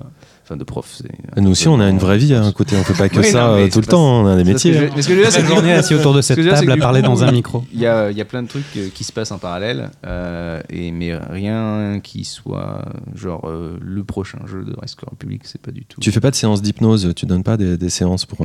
Non. Ça pourrait marcher. ça pourrait, ouais. Bon, en tout cas, merci beaucoup d'être venu. Ben, merci. Euh, J'espère qu'on va donner envie à des gens, euh, au moins d'essayer votre démo, parce qu'elle est gratos et elle, est- elle est excellente. On se, donne- on, on se rend bien compte de, de ce que c'est. C'est sur le site euh, www.bokida.com, bokida.com. tout simplement. Ouais, tout simplement.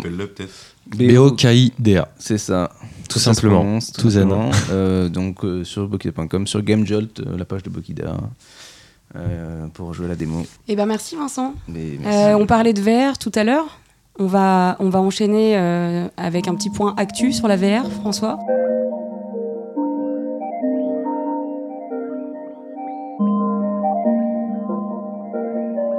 L'impression d'un peu de, monopoliser la parole, mais effectivement, on va faire un- une petite rubrique qui s'appelle En direct de la VR, qui va être une rubrique euh, tous les mois sur, euh, sur l'actu de la VR, euh, très rapide, un petit retour, euh, jusqu'à ce que la VR s'envole ou, ou qu'on arrête d'en faire, ou qu'on reçoive des lettres en disant arrêtez avec la VR, c'est trop nul. Euh, donc je voulais vous parler de trois petits trucs très très rapides. Le premier, c'est une mise à jour sur le, le PlayStation VR qui permet enfin de pouvoir bénéficier des vidéos à 360 degrés de YouTube avec votre casque VR. Donc, ce qui est assez cool, c'est que ça vous fait beaucoup de contenu euh, gratuit d'un coup. Euh, évidemment, c'est pas des jeux vidéo, il n'y a pas d'interactivité, mais il y a pas mal de trucs euh, à essayer. Euh, donc, je vous enjoins à le faire, éventuellement à nous faire vos retours aussi si vous trouvez des trucs plus sympas que d'autres. Le deuxième sujet, c'était pour revenir deux secondes sur l'embrouille judiciaire qu'il y a entre Zenimax et Oculus Rift. Donc pour vous la faire rapide, il y a une embrouille de, de droits d'auteur et de vol de technologie euh, depuis le départ de Carmack euh, de Zenimax via euh, Oculus Rift. Donc euh, c'est difficile de... Évidemment, nous, on va pas, pas avoir un avis particulier là-dessus. On va laisser faire la, la justice. Mais tu, tu voulais dire quoi, Vincent? américaine, euh, c'est juste une question de. euh, Zenimax est dégoûté d'avoir laissé passer le bébé. Il trouve une porte d'entrée pour essayer de récupérer une partie du gâteau. et- 500 millions de dollars en l'occurrence. Voilà, mais c'est un settlement. C'est-à-dire que c'est pas jugé. C'est genre, euh, ok, euh, on n'a pas envie de tous se, partir dans cette galère. euh, on fait un settlement de 500 millions. Facebook paye l'addition. Et puis voilà. quoi. Après, le, le fondé, enfin le caractère fondé du fait que Palmer Lucky, donc le, et Ribé, les mecs qui ont créé euh, euh, Oculus. l'Oculus Rift, euh, étaient incapables sans Carmack euh, de accomplir, le, enfin de faire marcher cette techno, etc.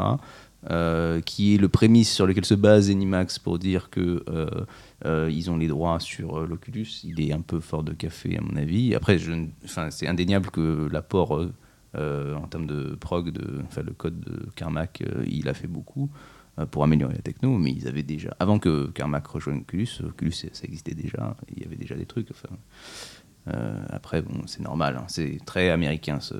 ce Ouais, genre moi, je- moi qui, suis programmeur euh, depuis ma naissance, hein, c'est- connu.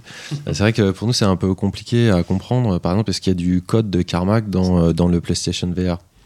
Ah, dans PlayStation VR, non. Donc ça veut dire qu'on peut arriver. On, on se demande pourquoi c'est arrivé euh, En fait, directement c'est arrivé ça, parce que euh, donc euh, à ce moment-là, quand euh, Carmack il a rejoint euh, Oculus, il était encore euh, chez id Software, qui est du coup, euh, euh, enfin que possède Zenimax quoi.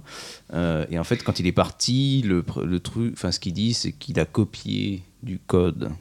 Euh, de son code hein, euh, qu'il a emporté avec lui en partant Ouais, sur une petite clé USB. Ouais. voilà, et en fait, euh, il y a, ça c'est très lié au contrat euh, à l'américaine, mais il y a l'idée que euh, si tu es mon employé, certains contrats dans les boîtes de jeu, c'est ton temps de cerveau disponible, il m'appartient. Donc tout ce que ton cerveau produit pendant que tu es sous mon emploi est à moi. Hmm.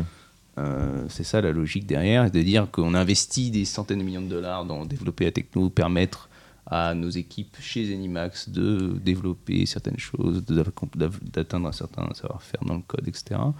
Euh, et de dire que ben, tu m'as volé euh, cette euh, valeur en reprenant direct euh, ce code et en l'embarquant avec toi. Mais ils ont encore à faire la démonstration que du code de, de Zenimax se trouve bien dans le code de Ouais, c'est pour pas avoir à faire tout ça et à devoir prouver, ils ont été, enfin, il a suffi de mettre les flingues sur la tempe et de faire euh, le combat de gros bras pour dire que pour que Facebook, enfin pour que Bah, Jusqu'ici, euh, c'était une affaire de, de gros sous, une affaire judiciaire, un peu compliquée, un peu obscure. hein. Mais euh, là, ça pourrait retomber un peu sur les, les joueurs, en tout cas d'avoir des, des- des- des conséquences très, très directes, très concrètes, puisque euh, Zenimax se réserve la possibilité de demander l'arrêt de vente, en tout cas temporaire, de l'Oculus. Donc ça pourrait être quand même. ouais, mais du coup l'idée c'est que c'est pas grave. Oui, non mais de toute façon, il- si y a settlement il y a, l'idée c'est que tu payes les 500 millions et on arrête là. Euh, si euh, enfin Zenimax voulait faire valoir son droit de faire interrompre la vente, etc. C'est tout un truc judiciaire euh, euh, plus compliqué. Et je pense que c'est pour ça d'ailleurs qu'ils acceptent le settlement. C'est que potentiellement, s'il y a investigation, euh, ils peuvent exiger le temps d'investigation euh, de pas faire, enfin de stopper la vente euh, des casques et que du coup euh, Facebook il dit non on va pas il y a un problème, y a un problème sur l'image aussi, c'est pas que commercial, puisque le, voilà, le, le, le cas se vend pas énormément non plus, c'est aussi un problème d'image. C'est pas tous les jours que Zuckerberg est invité à, à- enfin invité à auditionner à, à Oui, bah, c'est ça, procès, donc c'est- quand même pas très, très glorieux quoi. oui mais après c'est typiquement enfin ce que je dis c'est très euh, américano-américain comme euh, comme euh, festival euh. Ok, ok. Bon, on leur souhaite bonne chance, en tout euh, cas, en espérant que ça dure pas trop. Euh, en tout cas, moi, je me demande toujours si sans Palmer Luckey, on, on aurait pu avoir aussi de la réalité virtuelle, parce que Zenimax, ils développaient dans leur coin, mais est-ce que sans Oculus, ça aurait pu quand même démarrer? J'ai l'impression une conjonction de plein de choses qu'on fait que ça s'est fait, donc bon, petit arrangement entre amis ou pas. Et puis dernière news pour conclure ce point qui est un peu plus long que ce qui devrait être d'habitude, c'est pour vous parler d'un petit événement qui va être euh, dédié à la réalité virtuelle qui s'appelle Virtuality, euh, qui va être un petit salon euh, qui se tiendra du 24 au 26 février au 104. Euh, c'est à Paris, désolé pour nos amis euh, provinciaux. Il y aura une centaine d'exposants, il y aura plein d'applis, euh, etc. Et je crois que c'est à peu près 15 euros l'entrée, donc vous pourrez aller voir. En visiteur et à peu près 100 balles en pro. Ouais, donc pour le coup, il vaut mieux ne pas être pro. Mm. Ok, donc si vous êtes pro, cachez-le, mentez. Venez avec des enfants repérés dans la rue. et mais c'est pas mal déjà parce qu'il y avait le truc d'MK2, il y avait le truc à Géode et tout, ça commence à faire euh, des petits événements euh, sympas. euh, il y a, à la Gaieté Lyrique aussi, euh, il y avait un, un festival qui s'appelait. Euh, J'ai oublié le nom. Avec un K. Donc c'est pas la première fois. là. il y avait aussi et- à la maison de métallo il y avait Game là Oui, Il y avait- il y a deux semaines, trois semaines. Ouais. bah, J'espère qu'ils distribuent les petits sacs plastiques, s'ils font des, des- des démos de Robinson. Enfin. Bref, euh, voilà, bah, c'était tout, Anaïs, pour mon Des point. petits sacs en sur la- papier, tu veux dire Ouais, c'est ça. J'ai dit quoi Des sacs plastiques. Du coup, je. Ah oui, non, bah non, bah non. Tu vois, comme je suis pas, je suis pas, je suis pas professionnel. Je sur suis le- déçue, le je pensais que tu allais vernissage. nous, nous- nous faire un focus sur un, un jeu un Précis. précis. Non, peut-être euh, le mois prochain. Très bien, C'est une bonne idée. Je le note dans le- la to-do list. très bien. Non, parce que euh, tu, tu avais joué, toi, à Sens. L'adaptation, en fait, en, en réalité virtuelle de, euh, d'une BD. euh, Jouer, c'est beaucoup dire, mais ouais, j'avais fait, j'avais fait, Marc-Antoine la, Mathieu. j'avais fait la démo. ouais. ouais. Tu, tu, tu t'as vu ça aussi euh ouais sens vert. Ouais. Ouais. Moi, j'ai- j'ai, en fait, j'ai, j'ai trouvé que c'est, enfin, c'est la seule, on va dire, expérience que j'ai trouvée intéressante euh, en réalité virtuelle. Parce que, bon, déjà, la, bande dessinée de, Marc-Antoine Mathieu euh, euh, s'y prête. Et que euh, c'est, une vraie, c'est une vraie adaptation. Enfin, c'est, vraiment pensé. Il y, y a une vraie expérience immersive. Moi, c'est vraiment. Enfin, j'ai trouvé ça vraiment très intéressant. Là, là où euh, on est beaucoup dans le gadget, justement, comme tu disais, où on est beaucoup sur des univers en fait qui pourraient qui pourrait e- exister euh, en 2D, etc. Là, ça s'y prête vraiment. Il y a une vraie intelligence. Et, euh, et voilà, moi, ça m'a, ça m'a vraiment marqué. Parce que sinon, euh, c'est vrai qu'en l'état actuel des choses, moi, ça me fait un peu l'effet, c'est comme le cinéma en 3D, quoi. Où tu dis, bon, euh, voilà, est-ce que c'est vraiment nécessaire Est-ce que là, ça m'apporte quelque chose? Euh, Mais avec, euh, avec Sens, ouais, là, j'ai trouvé. en Tu tout cas, as, une- tu as joué sur quoi? Ça C'est existe que en- sur une plateforme. Ouais, Ça existe sur le, le masque Samsung, je crois. ça. Ah, tu peux le y jouer avec le téléphone à la main avec. Donc, donc aussi avec un casque en carton, quoi. Ouais tout à fait. un- Moi, c'est un peu. Bon, on peut, peut dériver deux secondes sur Sens, mais c'est vrai que j'avais. euh, j'ai été un petit peu en demi-teinte dans le sens où euh, les univers de Marc-Antoine Mathieu, donc pour euh, préciser à nos auditeurs, c'est un auteur euh, de bande dessinée et scénographe français qui est assez fantastique. Il n'est pas très connu, malheureusement. Il est connu des, initiés, il a son public, mais il mériterait beaucoup, beaucoup, beaucoup plus d'audience si on s'en réfère à son talent. Et, c'est vrai que quand on, se, quand on réfléchit à la réalité virtuelle, on pense assez vite à la compatibilité qui peut exister avec ces univers. Donc j'étais très euh, content de voir qu'il y avait une expérience qui était développée euh, autour de ça. Euh, maintenant, le résultat m'a laissé un peu euh, en demi-teinte. Je suis très content que ça existe et c'était bien de le mettre un petit peu en, comme fer de lance, si tu veux. Mais j'ai l'impression qu'on pourrait faire encore beaucoup mieux, peut-être plus tard. J'espère que ça lui donnera envie, euh, lui en tant qu'auteur, peut-être de s'investir ou pourquoi pas de développer une œuvre euh, totalement pour ça, parce que là, je crois qu'il a été démarché par un studio euh, qui faisait de la VR. Il y a eu euh, beaucoup d'échanges entre eux, mais on, je crois pas qu'on puisse dire que c'est une, une- une création totale non, non, mais de je dis lui. pas que c'est le chef-d'œuvre de l'année, mais en tout cas, dans, dans ce qui existe aujourd'hui, euh, voilà, je trouve que c'est une piste intéressante et que et voilà, c'est une des seules d'ailleurs. Et voilà, c'est pas c'est perfectible, etc. hein. Je suis pas en train de dire que c'est euh, que c'est euh, que c'est l'expérience de, de, de, de fo- de folie quoi. Mais mais un petit peu dit quand même. Hein non, non, je, je trouve qu'en termes d'expérimentation, en- dans ce que ça propose, dans la, dans la manière d'aborder en fait euh, la VR, je trouve que voilà, c'est ça, ça vaut le coup de s'y pencher. Quoi. Après, euh, ouais, peut-être c'est- peut-être chacun a certainement son, son, son avis là-dessus, mais c'est vrai que moi je dis souvent que quand. Enfin, la VR, c'est une longue histoire pour moi. C'est des choses qu'on démarrait dans les années 90. Et depuis qu'on a un petit peu des casques là, à la hauteur euh, récemment, depuis 2-3 ans, euh, je m'attendais à ce qu'il y ait un effet. Et en fait, je vois plus un univers. Donc, comme tu disais, Vincent, certainement, il y a des, des, des- des expériences à concevoir dès le début pour, euh, pour ces outils-là, euh, pour ce médium-là. Mais euh, moi, je suis assez euh, curieux et excité de voir justement le, le champ, l'ouverture du champ euh, qui, est, qui, est, qui est hyper, hyper, hyper large en fait. Donc Oui, j'ai ce réflexe trucs, hein. de me retrouver en altitude et de me dire ah bah j'aimerais bien un casque vert parce que voilà l'altitude ce sont des effets justement qui fonctionnent bien euh, en téléprésence enfin en- avec le casque. C'est la même chose avec les jeux d'horreur c'est la même chose avec les roller coasters mais je pense que ça va euh, on va aller beaucoup plus loin. Il y a énormément énormément de, de narration pour reprendre euh, ce que, ton sujet Anaïs qui mériterait d'être développé là-dessus. J'espère que ça va prendre. On est toujours face à la même équation à savoir quel est le parc installé. Pour l'instant on n'a pas beaucoup de retours euh, je crois que les seuls retours qu'on a, c'est de l'ordre de quelques millions d'unités pour le monde. Donc c'est quand même pas euh, géantissime. Moi, je suis toujours rassuré de voir euh, soit des gros éditeurs, soit des titres annoncés de nouveau, genre en, en 2017-2018, parce que je me dis bon, ok, il y a encore du, du dev dessus.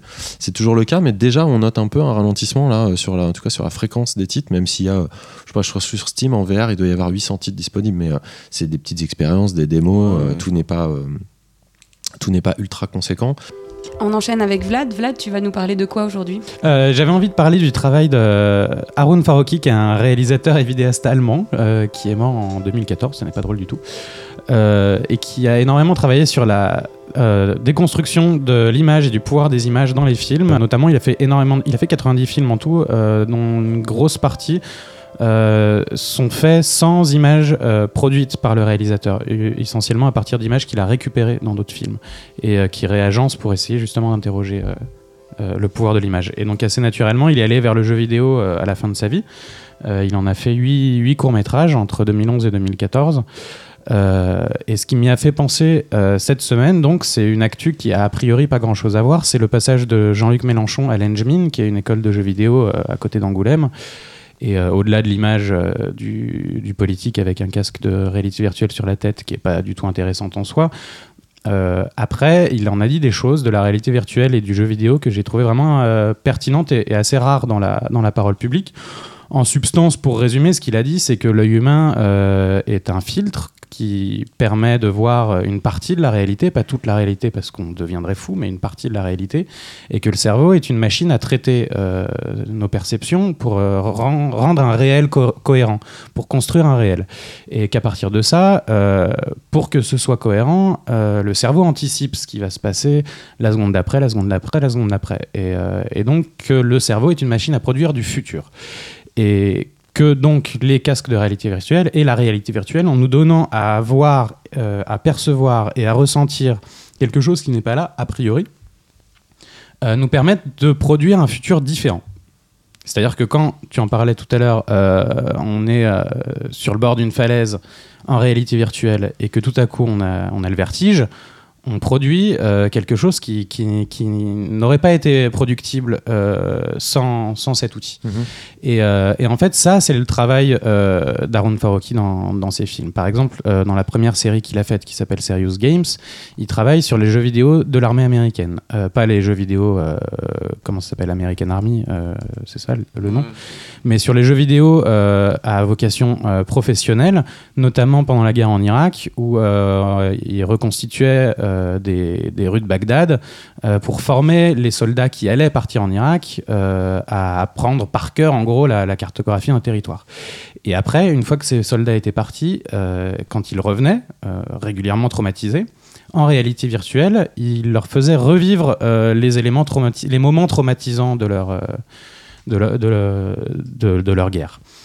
Euh, et dans une autre série euh, de, films qui s'appelle Parallèle, euh, il travaille sur la, perception et la construction du réel à, travers le jeu vidéo, et notamment, euh, par exemple, dans Parallèle 2 et dans Parallèle 3, sur la construction des mondes dans le jeu vidéo, qui sont souvent des, disques qui flottent dans, dans un néant et qui sont à peu près la même, la même construction politique en Grèce euh, en- sur euh, l'image d'un disque euh, qui, flotte, euh, qui flotte dans l'univers. quoi.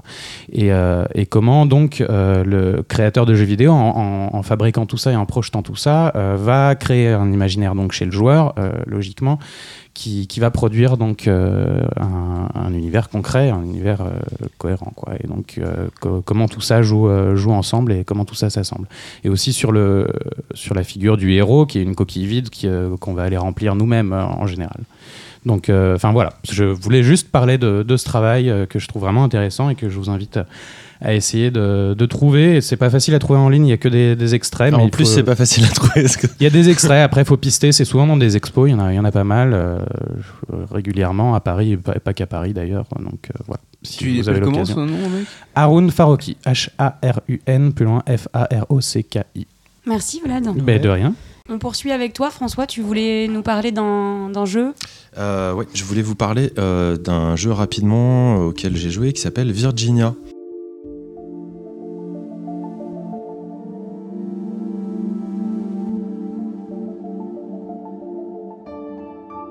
C'est un jeu qui est sorti sur PC, PS4, Xbox One, qui a été édité par 505 Games. Enfin, à mon avis, on dit pas 505 Games. et qui a été euh, développé par le studio Variable State en fin 2016. Euh, bon, c'est leur premier titre. Euh, c'est un jeu. Comment vous en parlez? Euh, C'est un jeu très très cinématographique. Pour moi, j'appelle ça une visual story avec une grosse ambiance. Alors, c'est un peu la thématique du jour, hein, la grosse ambiance. On a parlé beaucoup de avec Bokida. On avait cité Walking Dead aussi. Euh, c'est un jeu qui a pas laissé tout le monde euh, avec le même goût dans la bouche. On en reviendra, on, en reparlera un petit peu avec euh, Vladimir, mais en fait, ça nous propose de jouer une agent du FBI qui s'appelle Anne Tarver, qui est novice et qui doit retrouver dans sa première mission un adolescent qui a disparu. Déjà, déjà, ça me plaît parce qu'on joue une femme et on joue une femme de couleur, ce qui est suffisamment rare dans le jeu vidéo pour être, pour être signalé. Euh, L'ambiance est excessivement euh, lynchienne, on va dire. Euh, et moi qui venais de Firewatch, déjà les graphismes sont aussi très low poly, même si voilà, techniquement il y a beaucoup beaucoup de choses à redire. Donc le jeu est très étrange parce que c'est un jeu muet. En fait, c'est un jeu d'aventure à la première personne. Et autant le dire euh, tout, de suite, il y a très très peu d'interaction. Il y a, pour ne pas dire euh, pas d'interaction, ça pourrait être un, un jeu encore à mettre dans la liste des jeux euh, sans gameplay. C'est quasiment comme un visual novel, sauf qu'on ne lit pas et il n'y a pas de parole. Donc, euh, euh, euh, Ce jeu n'existe pas en fait. c'est- c'est- non, mais c'est presque ça. Moi, ça m'a rappelé euh, les séquences, euh, la séquence d'ouverture de, de Another World. Voilà. Tu vois, pour te dire euh, l'esprit. Alors, c'est Mhm. pas du tout euh, techno, euh, on n'est pas du tout dans cet état d'esprit-là, parce que là, on est dans, dans- dans une ville, euh, États-Unis, une petite ville, etc. Mais euh, on regarde des choses qui sont extrêmement bien faites euh, au niveau cinématographique, euh, qui sont bien coupées, euh, qui relatent très très bien euh, une histoire. Sauf que bah, pour un jeu vidéo, c'est vraiment très très léger. Les interactions, le jeu en tant que tel, pour moi, était vraiment chiant. C'est-à-dire ce que vous devez faire, c'est vous regardez un film interactif entre guillemets à l'écran. Il y a un point blanc euh, central, curseur, quoi. Et euh, quand, quand, quand le jeu vous donne de la liberté pour jouer, en fait, bah, il faut essayer de trouver sur quoi cliquer à la point and click. Oui, et même de très loin, le point blanc se transforme en carré blanc quand tu peux interagir. Donc tu Oui, mais c'est immédiatement. C'est vraiment con. Euh, c'est vraiment con comme, comme, comme gameplay. Et il n'y a que ça pour pouvoir faire avancer euh, l'histoire. Donc euh, voilà, c'est un peu particulier. Moi, ça. J'aurais bien voulu en discuter avec, euh, avec ceux qui ont fait, donc en l'occurrence avec, euh, avec Vlad, parce que euh, c'est un jeu qui est extrêmement frustrant, sachant que tout ce qui est ambiance et tout ça, c'est excellentissime. Euh, Par exemple, les transitions, ils font des transitions au cut. Si vous déplacez dans un couloir, vous déplacez dans un couloir et poum, simplement le fait d'avancer dans le couloir, vous allez vous retrouver en vous déplaçant dans un autre endroit. Il y a une ellipse qui s'est fait narrative et vous continuez d'avancer. C'est des procédés qu'on connaît euh, du cinéma et que personnellement, j'avais jamais vu dans le jeu vidéo. La DA est assez bien faite si on accepte le caractère design parce qu'au niveau des personnages, on, ressemble, on est plus dans l'univers des, des Mi ou des Lego qu'autre chose. C'est franchement laid, mais avec une musique qui est somptueuse, hein, qui a été faite par l'Orchestre Philharmonique de Prague. Euh, les compositions sont dingues, il y a énormément de soins sur le sound design, même si le jeu est muet, je le rappelle. Euh, du coup, on est, c'est très bizarre. On a l'impression que tout le monde est muet, personne se parle. Ça apporte d'ailleurs à l'étrangeté, euh, à l'étrangeté du titre. Il y a une filiation, je vous parlais de Lynch, hein, qui, est, vraiment, qui est vraiment présente, parfois pesante, parfois lourdingue même. Intéressante dans le sens où, bah, par exemple, voilà, l'emploi de, ce- de cet orchestre philharmonique qui moi m'a- beaucoup parlé. C'est aussi là que Angelo Badalamenti euh, avait enregistré. euh, euh, dans le, même studio, ses, musiques. Donc il y, a, quand même des filiations. Qui est le musicien attitré de, de tous les films de Lynch. Ouais, Et et c'est là, là qu'il avait enregistré la la bande. série. oui, pardon, t'as raison de le préciser parce que je ne le dis pas. qu'il y avait- C'est là où il avait enregistré la musique de, de Mulholland Drive. Euh, en tout cas, voilà, je vais pas. euh, toi, toi, tu m'as dit que tu avais détesté ce jeu. Pour toutes les raisons que tu viens de citer, ouais, pour moi, c'est un jeu qui n'essaye que de faire cinéma. Euh, dans le format qu'il a choisi, euh, si vous regardez les images, c'est un format euh, cinémascope. Euh, qui est euh, pas du tout le, le format habituel du jeu vidéo. Quand on lance le jeu, on a une espèce de générique de début où euh, il y a genre trois fois, on va nous écrire 505 euh, et Variable State, et vraiment comme un générique. Euh, la narration, c'est celle d'un film. Et, euh, et ouais, moi, ça m'a beaucoup ennuyé. Enfin, je ne Ouais. vois pas pourquoi je suis là. Je me suis battu pas- aussi pour. Et je trouve le jeu vraiment moche. Donc, euh, ça, ça- toi, t'es pas ça du tout séduit par la, pas par la tout. DA. Vraiment pas. J'allais dire graphiquement, on n'a pas du tout envie quoi. Je trouve que les, les personnages sont pas intéressants, t'as pas envie de les non, connaître, t'as pas envie de me t'y attacher, euh, ton personnage à toi, il est, il est vide de, de vide.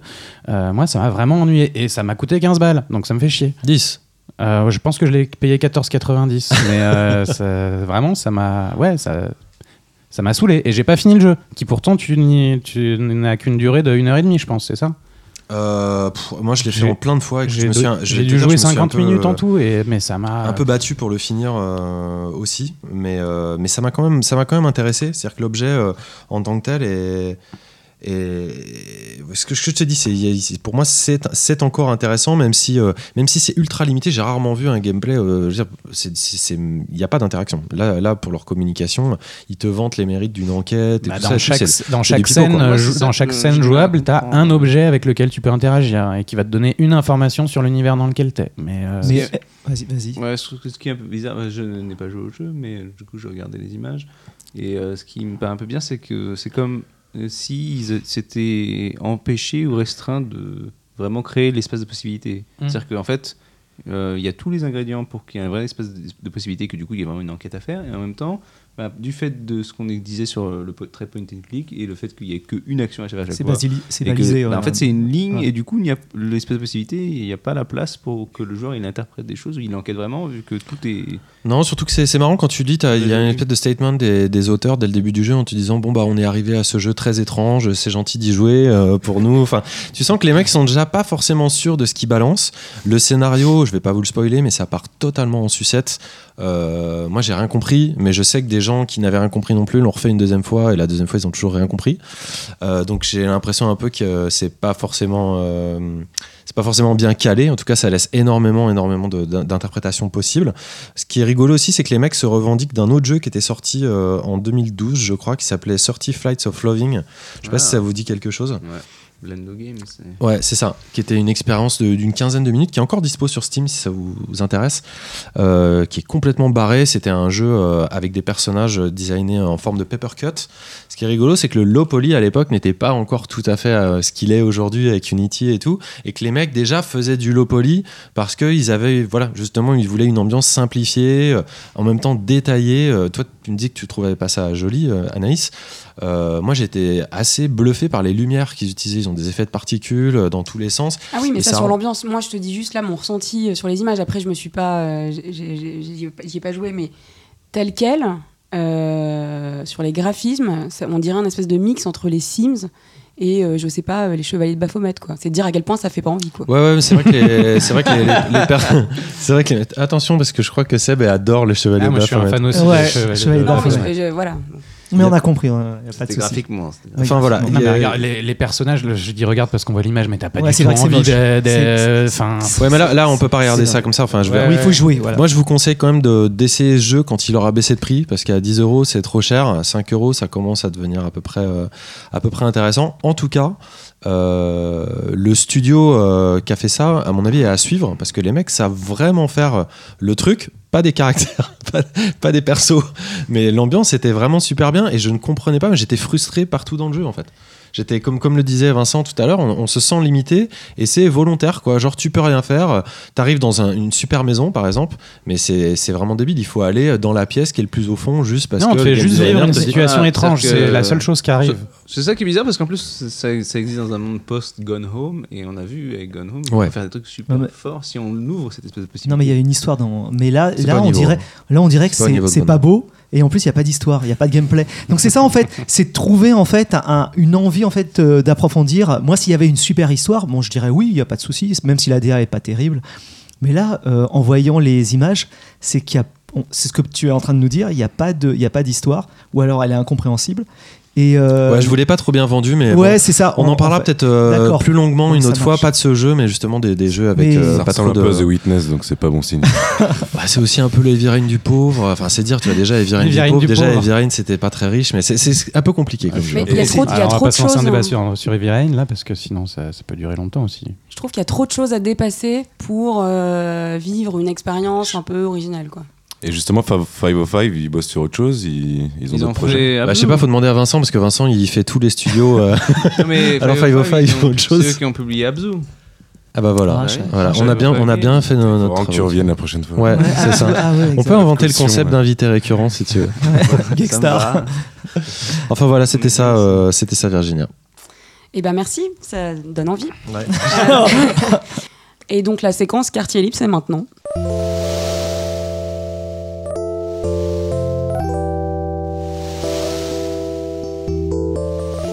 L'émission touche à sa fin. Euh, on est dans la rubrique quartier libre. C'est un petit peu, euh, voilà, qu'est-ce qu'on a oublié de dire? Est-ce qu'on a un dernier mot pour la fin? Ouais, peut-être on va la renommer à l'arrache cette, À euh, l'arrache. hein, cette bien. rubrique. Voilà.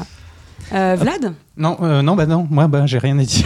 Non, ça commence Un, petit, un petit mot pour moi, c'est que je viens de m'acheter un manga à la fin janvier. Là, Euh, c'est euh, The Zelda Twilight Princess, la princesse du crépuscule. C'est en fait le, euh, la version la. Ah, Vincent il est mort de rire déjà. Ouais, je vois sais parce que je fais toujours VOVF.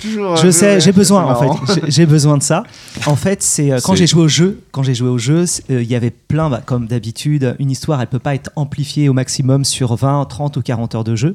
Et donc il y avait des, des, des endroits où on se posait des questions sur tel ou tel personnage.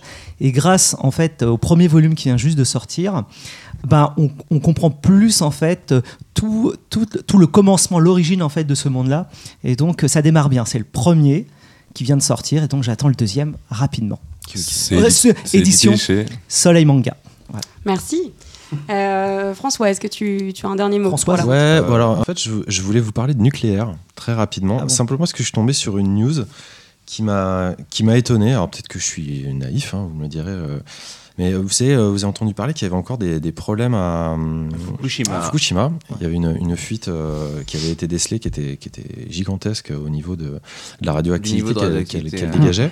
Et donc, euh, je vais vous lire euh, ce qu'il dit. Voilà, que TEPCO ambitionne de commencer à retirer les combustibles fontus à partir de 2021. Mais la société doit encore finaliser la méthode pour y parvenir. Selon une étude du ministère de l'économie, du commerce, de l'industrie, publiée en décembre, le seul démantèlement des réacteurs nucléaires devrait coûter au minimum autour de 65 milliards d'euros, soit quatre fois ce qui était envisagé. Donc ça, à la rigueur, on dit, euh, bon bah c'est quand même un peu problématique. Et c'est la question que je vous pose. À votre avis, pour démanteler ce qui s'est passé à Fukushima, donc un, le problème, même si c'était dû au tsunami, c'était quand même un problème avec le nucléaire. Combien, à votre avis, euh, ça va coûter euh, la facture en euros? Au total, Ouais. 177 milliards d'euros. Donc euh, oui, mais toi tu spoil parce que tu connais la- l'info peut-être. C'est 177 milliards d'euros de factures, de démantèlement, de. Ah bah de toute façon, c'est un des problèmes qu'on occulte souvent du nucléaire. C'est pour Ouais. ça qu'on essaie de faire durer la, la durée de vie des centrales françaises. C'est que le chantier du démantèlement, euh, on n'y pense pas, mais c'est c'est des travaux minimum 70 ans pour démanteler une centrale. Et c'est un territoire abandonné. C'est-à-dire le territoire qui restera derrière sera inexploitable, sera fermé. Bah, disons que pour, euh, pour être précis, c'est pas seulement le démantèlement, ça, ça, la facture comprend aussi l'indemnisation des riverains et la décontamination de l'environnement, si tant est que ça soit possible à une échelle humaine. En tout cas, il précise directement euh, que euh, le retrait des combustibles sera ultra risqué et que le nettoyage euh, de, de la région est prévu pour durer au moins 40 ans. C'est ça, ouais. Et moi, je suis pas, je suis pas contre le nucléaire de base. Je suis pas, euh, j'ai- pas cette, euh, cette, cette sensation-là, mais quand même, ça fait un peu réfléchir avec le genre d'énergie qu'on Parce que le, utilise. le problème avec le nucléaire, c'est qu'à la base, on fait beaucoup d'usines nucléaires tout simplement parce qu'il y a du déchet carbonique et qu'on essaye de l'é- l'éliminer dans la stratosphère. Mais le problème, c'est qu'après, il faut stocker euh, l'uranium, tout ça, dans des containers. Et c'est ça, ça peut péter même plus tard. On les stocke en fait dans des grandes réserves dans le sous-sol et ça peut euh, et ça met des, des milliers d'années à disparaître. Mm. Donc on va avoir des grands stockages sur tout, dans le monde entier avec euh, ces produits-là et on ne sait pas les, les faire disparaître. Enfin, je voulais su- Ça pas. ferait un super jeu vidéo en tout cas. Ouais, Oui, oui, oui, peut-être, ouais, Euh, peut-être. Il y en a eu un. Fallout. Enfin, je voulais Non, pas lancer un débat, c'est juste Oui, voilà, c'est ça, euh, mais c'est intéressant. J'ai trouvé ça dingue, quoi. Il y avait Stalker. Ah oui, c'est vrai, Stalker. Stalker, ouais, Shadow of. Euh, Vincent, ouais, peut-être. Ouais. Si j'avais un dernier mot. Oui, si tu veux euh, dire quelque chose euh, ou rien du tout, nous dire merci. J'embrasse Bah, tout le monde. voilà. Je vous remercie pour cette invitation. Il n'y a Euh, pas de problème. Tout à l'heure, tu nous parlais de Euh, Pavilion en, en off. C'est vrai, je parlais de Pavilion, euh, qui est un jeu de Vision Trick Media, euh, que je trouve euh, personnellement très beau, enfin, qui euh, est très intéressant. Et Donc tu qui- recommandes Ouais, je recommande, je recommande d'autant plus qu'en fait, euh, euh, je trouve que sa sortie est passée un peu inaperçue et c'est dommage. Euh, Bah, ça a été pris un peu dans le flot de, de, de 2000, euh, de 2016 en fait, Voilà. parce que c'est vrai Et- que tout le monde l'attendait euh, quand il était annoncé, puis après il y a eu tellement de. Et en fait, de choses. ils ont, et puis ils ont pas. Enfin, Vision Trick Media n'était pas partisan de faire une grosse campagne de pub, etc. Et du coup, ben voilà. Si vous cherchez un jeu à tester, C'est sur PC et tablette, non C'est ça? Ouais. Après, les plateformes exactes, je suis pas expert. Vous irez voir. Voilà. Simon, est-ce que tu as un. Je voulais parler rapidement, ouais, moi je suis, j'écoute beaucoup de musique, donc euh, je, vous ferai sûrement un album à chaque fois. J'écoute beaucoup euh, le dernier album de Bonobo qui s'appelle Migration. Euh, Bonobo, c'est un artiste euh, élec- électronique, donc il fait de l'électro, euh, qui est, euh, et donc il est UK. Euh, Jusqu'ici, moi j'étais assez hermétique à, à ses, à ses productions parce que je trouvais ça un peu dénué d'intérêt. Mais le dernier album est beaucoup plus pop que ce qu'il avait pu faire jusqu'ici, et je prends beaucoup de plaisir à l'écouter. Donc voilà, si vous avez euh, un petit moment de être un peu zen, hein, je sais que c'est un Ouais. peu zen, Ah ouais, t'as ça- envie de ça bien, zénifier, zen, Euh, c'est très agréable, voilà. Et toi, Anaïs Moi, je vais finir sur euh, une lecture, et euh, c'est totalement objectif, mais je vous invite à, si, si vous, aimez, si vous aimez la BD, euh, à aller voir euh, une BD qui vient de sortir euh, aux éditions Delcourt, qui s'appelle Jean Doux et le mystère de la disquette molle, par Philippe Valette. Philippe Valette, qui était euh, Ah, Oh, c'est George George Clooney. L'auteur George de Clooney. Georges Clooney, voilà, L'auteur de Badaï. qui, était, euh, voilà, qui avait eu un, un gros succès euh, sur l'Internet, et qui a été décliné en, en deux livres, chez Delcourt aussi. Et, euh, et voilà, non, euh, là, en ce, fait, il, Ce brand placement là. il change complètement, euh, il change complètement d'univers. En fait, c'est un projet qui mûrit depuis une dizaine d'années, qui était prévu initialement en fait en, court métrage et qu'il a finalement décidé de, de faire en BD pour plein de raisons. Et voilà, c'est une aventure complètement folle. On retrouve quand même beaucoup bah, sa, sa patte humoristique, hein, qui, est qui est déjà très présente dans Georges. Mais là, voilà, au service d'un d'un récit vraiment euh, très structuré. Euh, il l'a pas du tout. Georges Clooney, il l'a vraiment euh, pondu euh, comme ça un petit peu au fil de l'eau pour faire marrer les copains. Euh, là, voilà, comme je le disais, c'est un projet qui mûrit depuis très longtemps, donc euh, c'est c'est très construit. Et c'est un peu, euh, on va dire, Indiana Jones en entreprise qui rencontrerait message à caractère informatif, quoi, pour, pour vous résumer. Cool, cool. Donc voilà, vraiment, euh, Ouais. allez-y, euh, allez-y. Et, euh, et voilà, c'est la fin. C'est la fin de Ah, c'est déjà la fin C'est déjà Non, la fin. J'ai absolument aucune idée de l'heure qu'il est. À mon avis, il est un peu tard. mais- 3h30 hein, Du matin. Du matin. du matin. En tout cas, voilà. Et, bah, et si, si vous avez aimé, n'hésitez pas euh, à en parler à vos potes, à partager, euh, à partager euh, l'émission sur les réseaux, etc. Euh, on fait un bisou euh, aux copains de What the Duck. Ouais, et Ouais. d'ailleurs. euh, Et on, ouais, finit, euh, on va finir en fait par la musique euh, donc, euh, de Bokida. Ouais, tout à fait. On va finir par, euh, par la musique donc, de, de Xavier, Xavier euh, Dang, Mister MV. avec un titre qui- euh, Mister MV pour euh, ceux qui connaissent Ouais, euh, voilà. son, son œuvre. Voilà. Et un titre bah, très zen, hein, comme, comme Bokida, Euh, mais avec un titre prémonitoire pour nous, j'espère qu'il nous portera chance, qui s'appelle The Burst. Ah. C'est beau. Merci Donc, et au monde, mois merci prochain. encore. Ouais, merci. Salut tout le Ciao, monde. ciao. Au revoir à tout le monde.